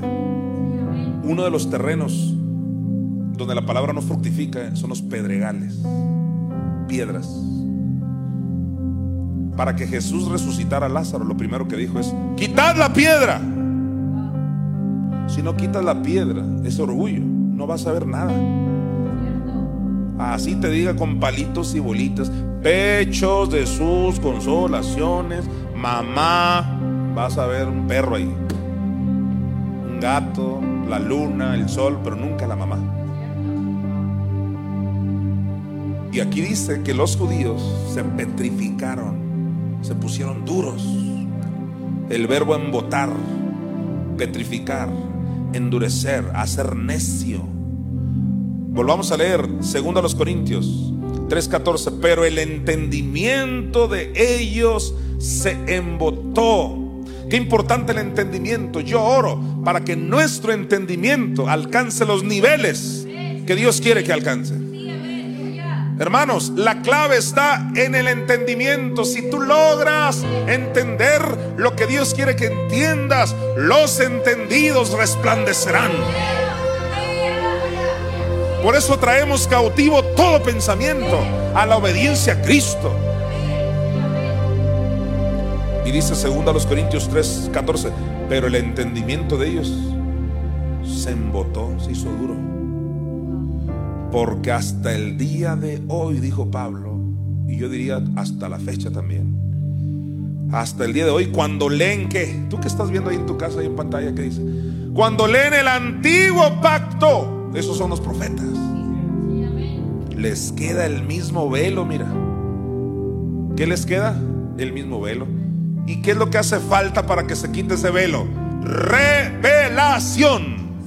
O sea que se quite ese velo que no te deja ver lo que Dios quiere que veas. Es que yo nunca lo había visto, apóstol, por eso es herejía. Y yo te digo al contrario. Primero a los Corintios 2.9, otra vez. Cosas que ojo no vio, ni oído oyó, ni han subido en corazón de hombre, son las que Dios tiene preparado para los que le aman. Pero tienes que amar más a Dios que a tu religión. Que amar más a Dios que la hermenéutica. Tienes que amar más a Dios que a tu familia. Es que así me enseñaron y así creemos todos aquí. Bueno, pues entonces quédate con tu apellido y yo me quedo con Cristo. Me quedo con la mamá Espíritu Santo. Y dice aquí primero los Corintios 3, 14. Qué bueno está el 14, mira. Pero el entendimiento de ellos se embotó porque hasta el día de hoy cuando leen el antiguo pacto les queda el mismo velo no descubierto. Oh, mira, el cual por Cristo es quitado. Mira el 15. Y aún hasta el día de hoy cuando se lea a Moisés, el velo está puesto sobre el corazón de ellos. Los aquellos leen a Moisés, o sea, el Antiguo Testamento, leen una vid que se quemó en los salmos. Y ellos dicen, se refiere a lo que sea, pero no se refiere a Cristo. Con decirte que Isaías 53 para los judíos no se refiere a Cristo.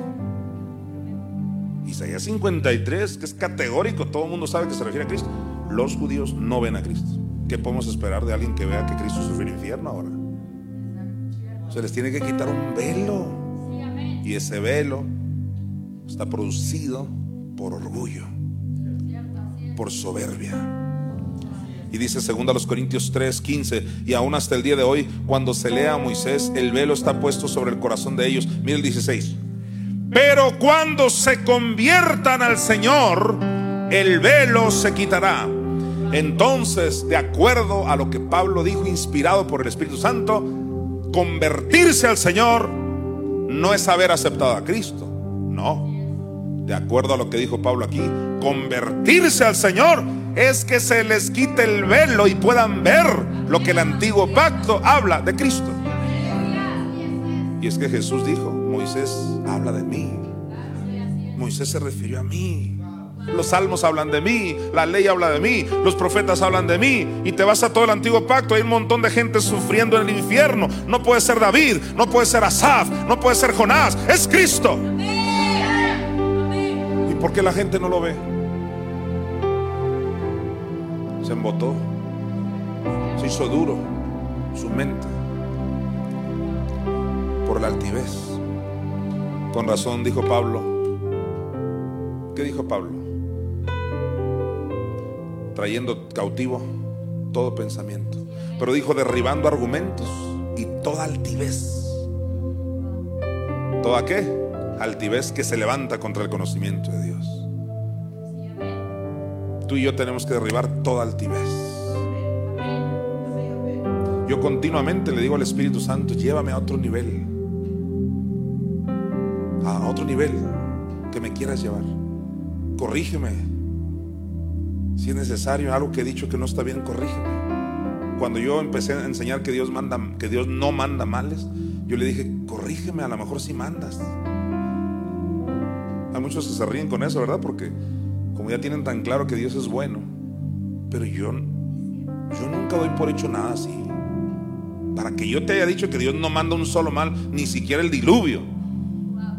Es porque tuve que pasar mucho tiempo diciéndole, corrígeme. A lo mejor si matas, a lo mejor si mandas coronavirus, a lo mejor si ahorcas, mandas cáncer y destruyes. Pero continuamente mi madre me va confirmando, no, por esto, por esto, por esto, por esto, por esto.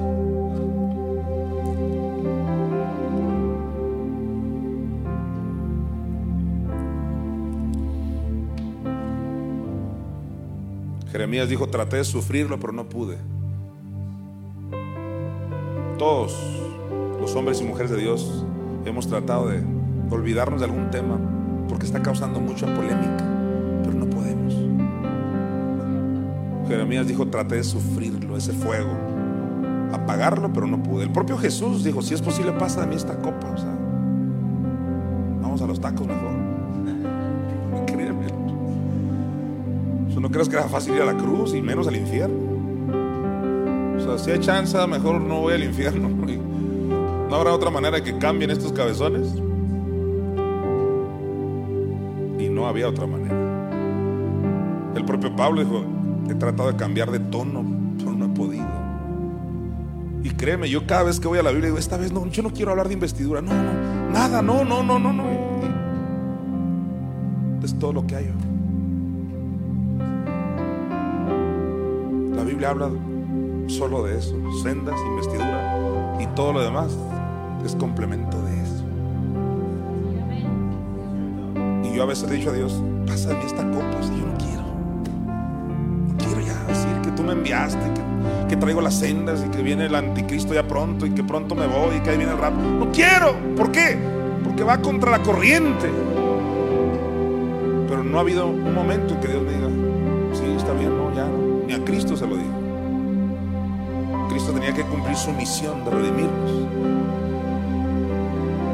Necesitamos quitarnos toda soberbia. Necesitamos, escúchalo, convertirnos al Señor. ¿Y cuál va a ser la evidencia de que eres convertido al Señor? Cuando puedas ver eh, en el antiguo pacto lo que dijeron los profetas. Isaías, Jeremías, Ezequiel, Daniel, o sea, me brinqué lamentaciones porque Jeremías escribió lamentaciones. Todos los profetas hablaron de los padecimientos del Cristo en el infierno. Por tanto, arrepentidos, dijo Lucas cuando escribió Hechos capítulo 3. Necesitamos convertirnos en ese sentido. Si, tú y yo entendemos que convertirse es conocer la revelación de que el Cristo padeció el infierno, vete a Ezequiel 18:32 y gózate conmigo. Ezequiel 18:32, mira, tal vez nunca lo habías visto así, mira. Porque no quiero la muerte del que muere. Y tú dices, ¿y cuál será el remedio, Señor? Porque yo tampoco quiero que se mueran. Mira, porque no quiero la muerte del que muere, dice Jehová el Señor, convertíos pues y viviréis. Entonces para no morirse hay que tener las dos sendas.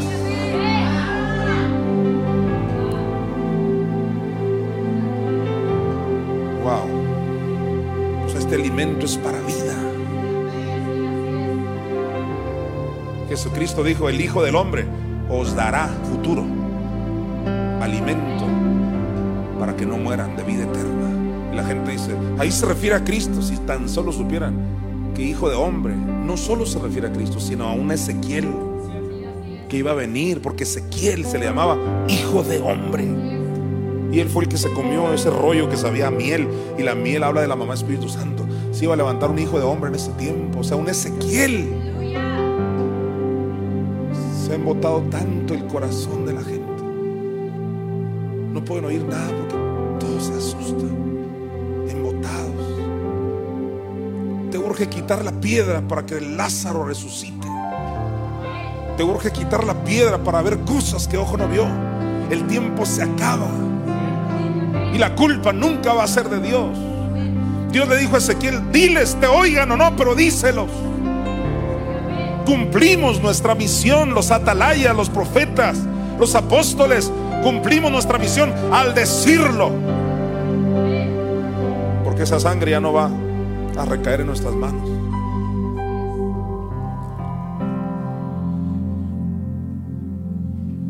Convertidos pues y viviréis. ¿Qué te parece?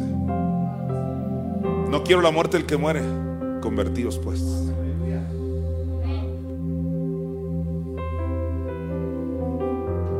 Mira, Deuteronomio 17, del 12 al 13. Vamos a Deuteronomio 17, del 12 al 13. Wow, mira esto. Y el hombre que procediere con soberbia, no obedeciendo al sacerdote, date cuenta. Puede haber soberbia en muchos ámbitos, pero aquí está hablando específicamente de no oír la voz del sacerdote. ¿Cuál sacerdote? El mismo que habla de Deuteronomio 26. El sacerdote que hubiera en aquel tiempo. ¿Y cómo sabemos que es usted? Porque ahí dice que donde hiciera habitar su nombre. Y el nombre es la señora. Pues mira lo que dice aquí. En Deuteronomio 17, 12. Y el hombre que procediere con soberbia, no obedeciendo al sacerdote que está para ministrar allí delante de Jehová tu Dios, o al juez, el tal morirá. Y quitarás el mal de en medio de Israel. Y todo el pueblo oirá y temerá y no se ensoberbecerá. ¿Qué es que no se ensoberbecerá? Que no, no tendrá soberbia por oír al sacerdote. Ahora, ¿soy yo queriendo que todos me obedezcan y se humillen? No, no, no, no, no. Yo solo estoy leyendo lo que está escrito. Yo no sé si tú me puedas creer esto, querido hermano, amigo y público en general. No sé si me puedas creer que yo quisiera no ser quien soy ni tener el llamado que tengo. Ahora, no me critiques. El propio Jesús dijo, si es posible, pasa de mí esta copa. El propio Jeremías, traté de sufrir. O sea, no creas que es muy agradable. Pero cada vez que voy a la Biblia, ahí está. Y sabes, si se refiere a otra cosa, yo voy a dar cuenta ante Dios. Pero donde se refiera a lo que es, tú vas a dar cuenta. Es mi responsabilidad. Traigo un mensaje al planeta. Son las dos sendas.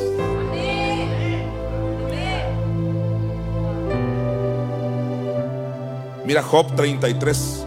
Vámonos a Job 33, 14. Tremendo fin de año, ¿eh? Job 33, 14. Yo sé que en estas épocas navideñas muchos están comiendo tamales de lote, tamales de carne, champurrado, pozole, no sé si el menudo es de Año Nuevo, en fin, ya no me acuerdo. La están pasando bien y qué bueno. De hecho, el diablo me decía, para que una serie ahorita todo el mundo anda en sus asuntos. Y el Espíritu me decía, tienes que darla. Hay mucha gente que ama la palabra. Y hay mucha gente que no está jugando la religión. Hay mucha gente que dice, a mí me urge la palabra porque yo no quiero ser víctima de lo que el anticristo va a traer. Esta serie es para un grupo maravilloso, selecto, un remanente. Ahora, no estoy criticando que comas, créemelo, hay que pasarla bien. Pasarla bien también es un llamado. Pero si te das el tiempo para estudiar esta serie, no te vas a arrepentir. ¿Qué dice Job 33 del 14 al 18? Mira, sin embargo, en una o en dos maneras habla Dios, pero el hombre no entiende. Yo te he dicho que la tal manera se refiere a Juan 3:16.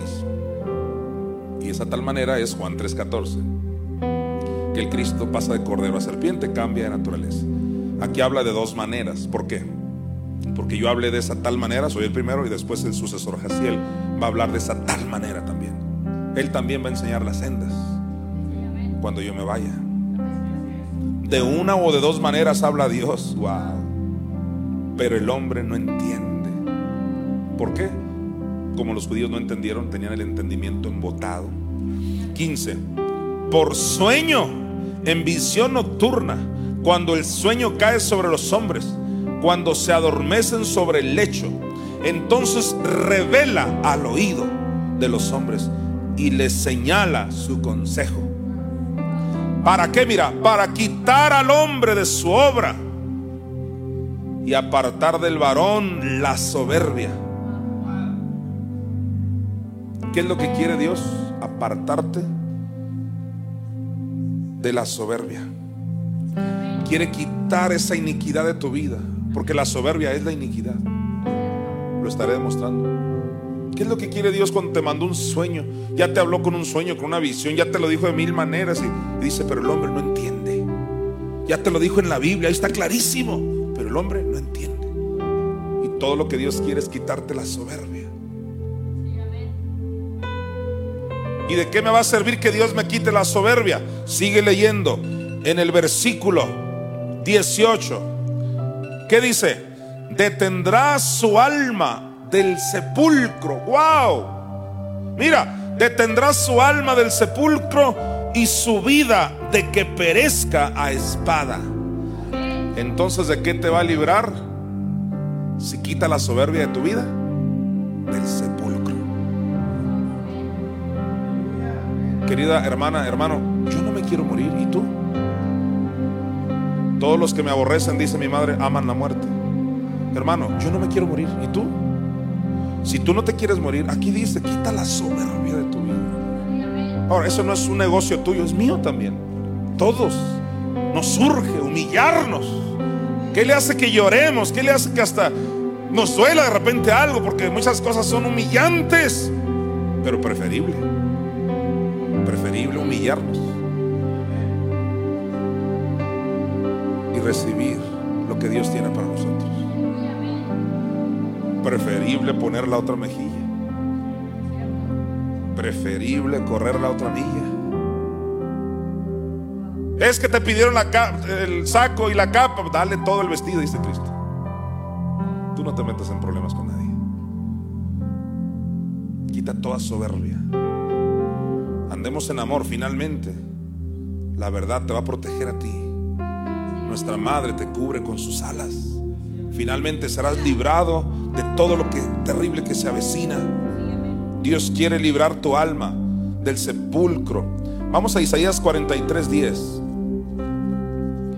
Y recordemos este poderoso versículo que habla de la investidura de los últimos tiempos. ¿Por qué decimos que habla de la investidura de los últimos tiempos?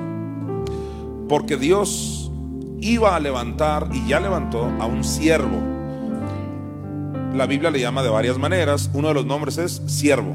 Ahora, que Dios le llame siervo a esa persona no quiere decir que Él es Cristo de Nazaret, que Él murió por ti, que quiere que lo adoren y todas las mentiras que te ha hecho creer el diablo. Si no eres tú, sonríe. No, siervo es eso, es un enviado. Como envía a otros a cantar, a otros a limpiar baños, a, a otros a tocar instrumentos. Bueno, a mí me enviaron a hablar las dos sendas. Y se le llama el siervo. Y es el siervo que iba a dar el alimento en los últimos tiempos. En fin, tenemos muchas pruebas para demostrar que hay un siervo que iba a venir en los últimos tiempos. Pues en Isaías 43, 10 encontramos que no iba a ser ese siervo por cuenta propia, sino que iba a ser Dios mismo usándolo. Vamos a verlo. Isaías 43, 10. Quiero que me acompañen ahí en sus casitas, en el carro, bueno, sus casotas por fe también. Isaías 43, 10. Vosotros sois mis testigos, dice Jehová, y mi siervo que yo escogí para que me conozcáis y creáis y entendáis que yo mismo soy. Entonces, ¿qué está diciendo Isaías 43, 10? que Dios quiere que entiendas que no es la carne de un hombre, sino yo mismo soy, dice Dios. Yo mismo soy usando a un Noé, usando a un Elías, usando a un Moisés. Era Dios mismo. De la misma manera en estos últimos tiempos, Dios mismo usándome para hablarte las dos sendas que te pueden sacar de esa prisión de soberbia. Porque yo sé que tú no quieres ser así. Porque yo sé que el Espíritu da testimonio de la verdad. Pero hay muchos compromisos que el, hombre tiene. Con denominaciones, con familia, con el papá, la mamá, el tío, la suegra, eh, la empresa, su propio orgullo. ¿Qué van a decir? Todo se reduce, lo reconozcamos o no, a soberbia, altivez. La soberbia no es algo que la gente reconoce. No has visto a alguien que dice, yo soy un soberbio. No. Al contrario, ellos dicen, yo escribí un libro que se llama La humildad y cómo la conseguí.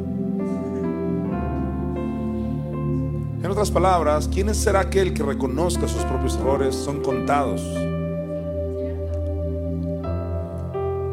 Dios mismo usando a una persona. Si entendemos que Isaías 43 días se refiere a eso, vayamos a Isaías 55, 6. Mira Isaías 55, 6. Buscad a Jehová mientras puede ser hallado. Llamadle en tanto que está cercano. Y dice alguien, dice buscad a Jehová, no a Jonathan. Ah, pero es que Isaías 43, 10 dice que es Jehová usando a un hombre, a un siervo. Buscad a Jehová. ¿Y por qué dice mientras pueda ser hallado? ¿Acaso se va a ir? Sí, se va a ir. Romanos 10, 6 y otros 300, sin exagerar, 300 versículos mínimo hay de referencia que alguien va a ir por Cristo. Créeme lo que si no soy yo, alguien sí va a ser, porque de que lo dice, lo dice. Cuando digo que créeme que si no soy yo, no es porque no lo sepa, lo sé. Alguien va a ir por Cristo.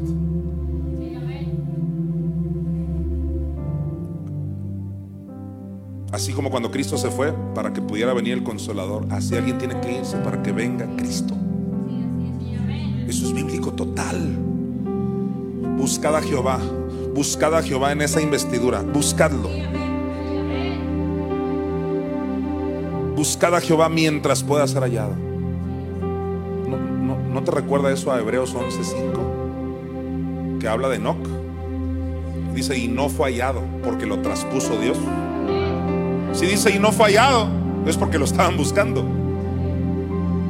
Y no fue hallado, lo estaban buscando. Buscad a Jehová mientras pueda ser hallado. Llamadle en tanto que está cercano. Una vez entendiendo eso, quiero que vayas al Salmo 10.4. Todos al Salmo 10, versículo 4, dice así. El malo, por la altivez de su rostro, no busca a Dios. No hay Dios en ninguno de sus pensamientos. ¿Cuál es la razón de que el malo no busca a Dios? Por la altivez de su rostro.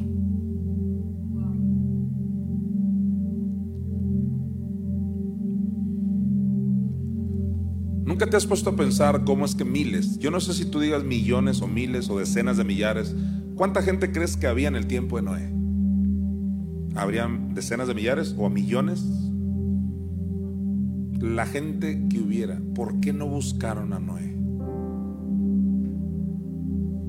¿No te parece una buena pregunta? ¿Por qué no lo buscaron?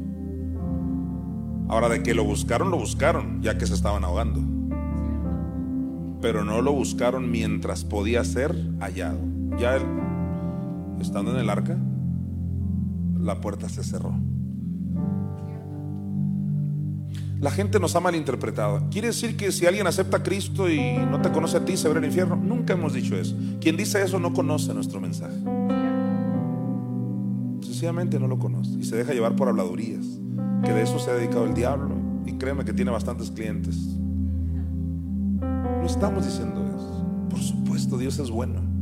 Dios es amor, grande misericordia. El montón de gente que no ha oído, por supuesto.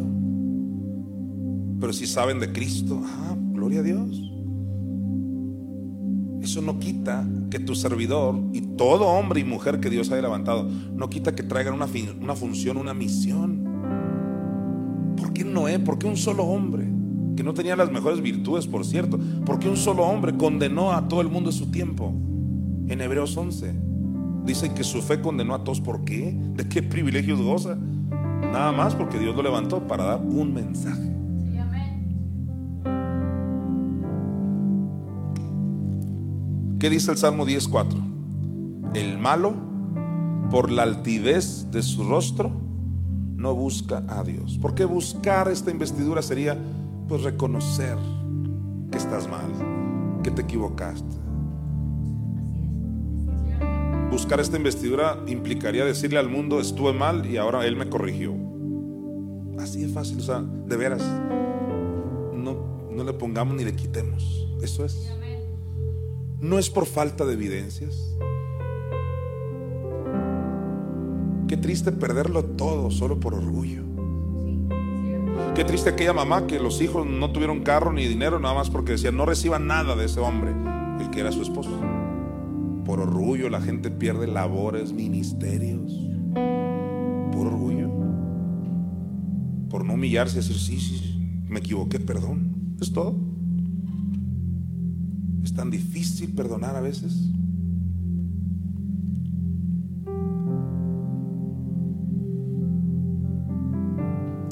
Nehemías 9:10 yo te voy a mostrar que Faraón procedió con soberbia contra la investidura de Moisés. Y Faraón representa a Satanás y los egipcios a todos sus seguidores. En Nehemías 9:10 quiero que lo leamos.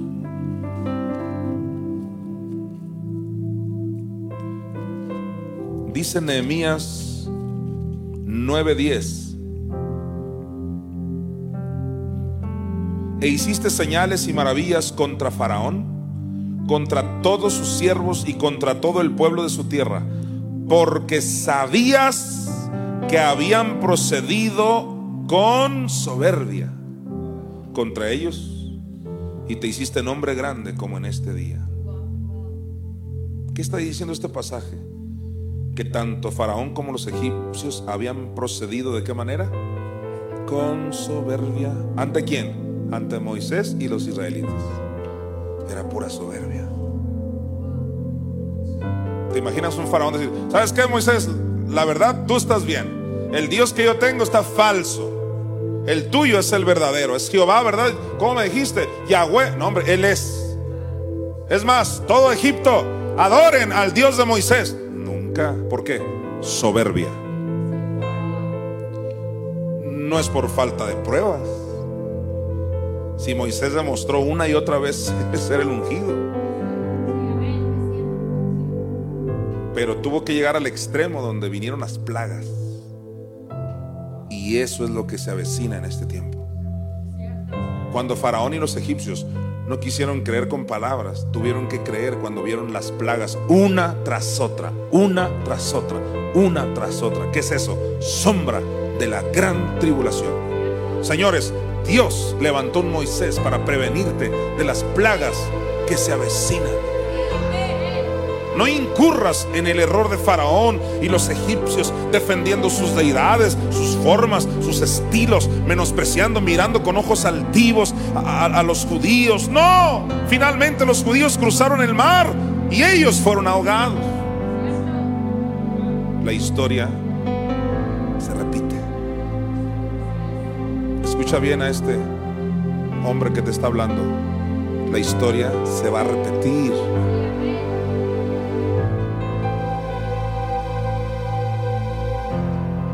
Dios te está llamando. Mi Madre Espíritu Santo Sira con los brazos abiertos, esperando que vengas. Si tú la engrandeces, ella te engrandecerá. Yo amo a los que me aman. Ella quiere darte una mejor vida, una excelente vida, un excelente ministerio.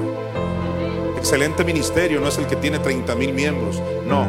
Excelente ministerio sería si esos 30 mil creen la verdad.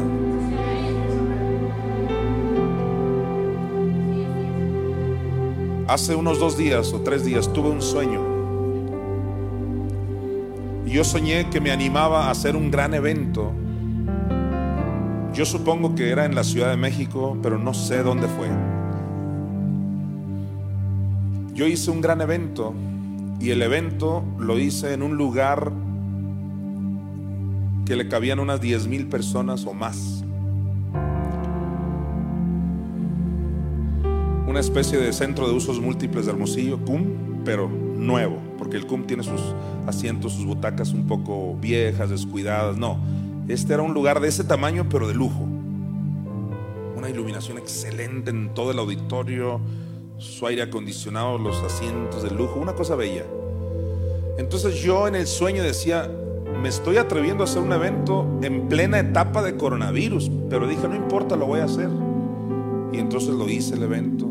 Y cuando ya estábamos, su servidor y mi equipo ministerial ahí en el evento, empezó a llegar la gente de poco a poquito. Empezaron a llegar 10, luego 15, 20. Y me dio gusto ver rostros conocidos de los 70. Y me dio gusto. Pero ¿cuál sería mi sorpresa? Que al rato se estaban llenando el montón de sillas, sillas llenándose, pero de asientos, y al rato mil, dos mil, tres mil, y aquel auditorio le cabían diez mil por lo menos. Y se llenó y se llenó y se llenó, y solo una sección como de un 20% se llenó, pero no tanto. Un 20% sí estaban así como que con la famosa sana distancia.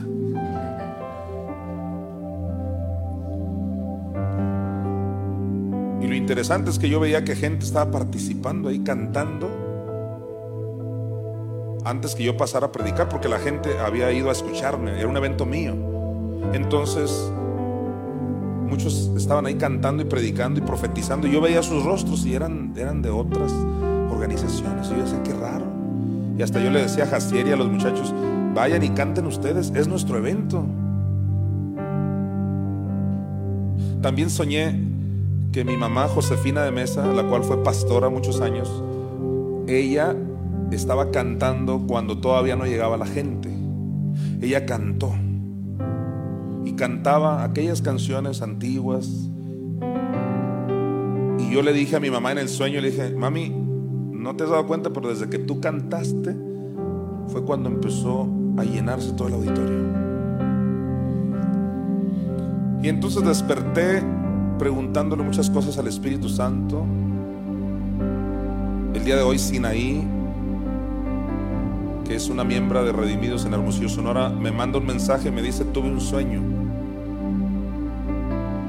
Y sin ella saber nada de esto, ella me dice que tuvo un sueño donde unos ministerios de Estados Unidos llegaban y que querían hacer un evento junto conmigo, como que si yo les iba a ayudar ella me ayudó como intérprete porque eran americanos, norteamericanos. Y, e hicimos un evento, un mega evento. Y ahí pude entender que esos rostros eran esos evangelistas, porque yo no entendía por qué otros rostros yo veía ahí que no eran de los míos. Y entonces, de repente cuando yo iba a pasar a predicar, ya hablando de mi sueño, porque el de Sinaí tiene muchas similitudes con el mío, fue como una confirmación. Hablando de mi sueño, cuando ya iba yo a pasar, ¿qué crees? Ya no se oía, el micrófono no sonaba, no había audio. Y yo, ¿qué pasó, Jaciel, Antonio, los muchachos? ¿Por qué no se oye? Y ellos me decían, hicimos todo lo que sabemos hacer, no sabemos por qué no, no te oye, no, ya no se oye. Y yo decía, era una lástima, ya estaban todas las multitudes ahí. El único detallito es que habían oído a todos menos a mí, ya no me oían. Y ahí desperté. Buscad a Jehová mientras pueda ser hallado. Yo puedo entender que esa voz pronto se va a apagar. Ciertamente el sucesor le dará seguimiento y viene un tiempo de avivamiento sin precedentes mundial, pero está muy cerca. No creas que es lo único que Dios me ha hablado. Me ha hablado una cantidad enorme de veces en sueños, éxtasis, visiones y este último sueño. Esta voz se va a apagar muy pronto. He aquí yo estoy, dijo Jesús, a la puerta y llamo. Si alguno oye mi voz, yo entraré a él y cenaré con él y él conmigo. Cenaré muerte espiritual de Jesús. Yo estoy a la puerta. No dijo, yo soy la puerta. Eso lo dijo en el Evangelio de Juan, porque Jesús es la puerta, pero en, en Apocalipsis 3, 20 está hablando de que Él está a la puerta, es decir, tipo Noé, alguien más, que es el acceso para conocer una revelación que puede transformar tu vida y tu ministerio para siempre. Yo estoy a la puerta y llamo, y si alguno oye mi voz, ¿por qué? Porque es la misma voz de Dios a través de sus profetas, a través de los tiempos, así fue. Buscad a Jehová mientras pueda ser hallado. El malo no busca a Dios por la soberbia de su rostro. Quítate toda soberbia, porque dice Malaquías 4:1, los soberbios pasarán por ese horno de fuego que es la gran tribulación. Dios quiere librarte ya no de un diluvio, porque nunca más la tierra va a ser destruida con agua. Quiere librarte de la gran tribulación que se avecina.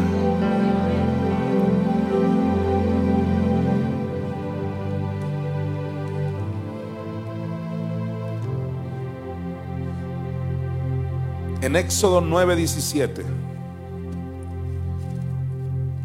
Continuamos con la idea de Nehemías 9:10, pero ahora en Éxodo 9:17 dice así: Todavía te ensoberbeces contra mi pueblo para no dejarlos ir. ¿A quién le dijeron esto? A Faraón. El mismo que en Nehemías 9:10 actuó y procedió con soberbia contra Moisés y contra el pueblo. Y ahora dice, toda, ¿por qué le dice todavía te ensoberbeces contra mi pueblo para no dejarlo ir? Porque ya habían pasado las plagas de los piojos, de las moscas, del ganado, del granizo, de las úlceras. Ya habían pasado todas esas plagas, se habían manifestado. Dice, todavía te ensoberbeces. Dice la Biblia en Apocalipsis que hay quienes aún en la gran tribulación cuando vean que el sol los está quemando siete veces, porque así va a pasar, dice que aún así van a maldecir el nombre del Señor. Todavía te ensoberbeces, le dijeron a Faraón. Han pasado tantas cosas y yo te pregunto, ¿todavía te ensoberbeces ante Dios sus dos sendas, su ungido, su llamado? ¿Qué culpa tiene Dios? ¿Qué culpa tiene la revelación? Ninguna. Y en el Salmo 86, 14, quiero que vayamos para allá.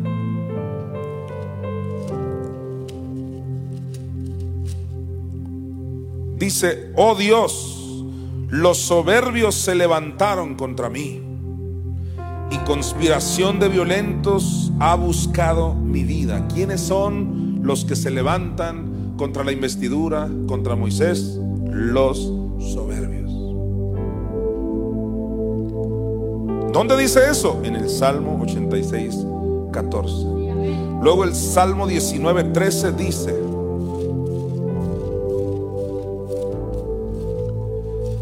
¿qué dice el Salmo 19, 13? Preserva también a tu siervo de las soberbias, que no se enseñoreen de mí entonces seré íntegro y estaré limpio de gran rebelión. Quiero que notes la relación entre soberbia y rebelión. Faraón fue soberbio, se endureció, se rebeló contra Dios y perecieron él y todos los egipcios. O estás con Faraón o estás con Moisés. Jeremías 43, 2. Escucha lo que dice Jeremías, capítulo 43, versículo 2. Dijo Azarías, hijo de Osaías, y Joanán, hijo de Carea, y todos los varones soberbios dijeron a Jeremías, mientras dices, mentira dices, perdón, ¿qué le dijeron a Jeremías? Mentira dices, no te ha enviado Jehová nuestro Dios. Entonces, ¿quiénes son los que no le creyeron a Moisés? Los soberbios. Y de acuerdo a este último pasaje, ¿quiénes son los que le dijeron a Jeremías, mentira dices? Los soberbios. ¿Quién mató a Abel? Caín. ¿Por qué? Por soberbio. Lo vamos a ver. ¿Quiénes van a pasar por la gran tribulación? Los soberbios. Antes de la caída, dice el proverbista, está la altivez. ¿Cómo se atreven a decirle a Jeremías, mentira dices? Eso me recuerda, demonio tienes. Porque el ser humano nunca ha querido ni a Dios ni a sus enviados y se han refugiado en un Dios invisible. A Él sí lo amamos, a Él sí lo queremos. Pero dice Jesús, ustedes que matan a sus profetas, ni un solo profeta le gustó a Israel. Ni uno solo. Jerusalén que matas a tus profetas y a los que te son enviados. No hubo uno solo que dijeron, este sí, ni uno. Ni el propio Cristo, tampoco. Entonces el problema no era ni Jeremías, ni todos los que ya había enviado, ni Moisés. El problema es que no querían a nadie que vieran. Yo concluyo en esta noche haciendo una humilde invitación. No hay mayor humildad que creer en la mamá Espíritu Santo. No hay mayor humildad que creer como niño el padecimiento y los padecimientos de nuestro Señor Jesucristo. Yo quiero invitarle a usted a que tome la decisión de su vida, no solo de seguir a Jesucristo, lo cual es prioridad, pero creer en lo que Él dice y como Él sufrió, porque Jesús mismo dijo en Juan 7, el que cree en mí, como dice la escritura, no como te enseñaron, sino como dice la escritura. ¿Y qué dice la escritura? O sea, el antiguo pacto, que el Cristo sufrió el infierno. El que cree en mí, de esa manera, de su interior, correrán ríos de agua viva. Vienen ríos para ti mientras a tu lado sea desierto, ríos para ti. Mientras el mundo está en crisis, viene para ti cosa maravillosa. Hay un remanente. Los profetas hablaron de un remanente que sería salvo. En Jerusalén habrá remanente, dijo el profeta. Y Jerusalén, de acuerdo a Gálatas 4:26, es una alusión inequívoca a nuestra Madre Espíritu Santo. En ella, en Jerusalén, habrá un remanente.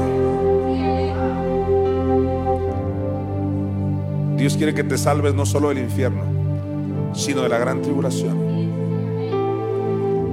Recibe el sacrificio de Cristo, el sacrificio completo. No pisotees su sacrificio. Blasfemes contra el Espíritu Santo, negando su maternidad.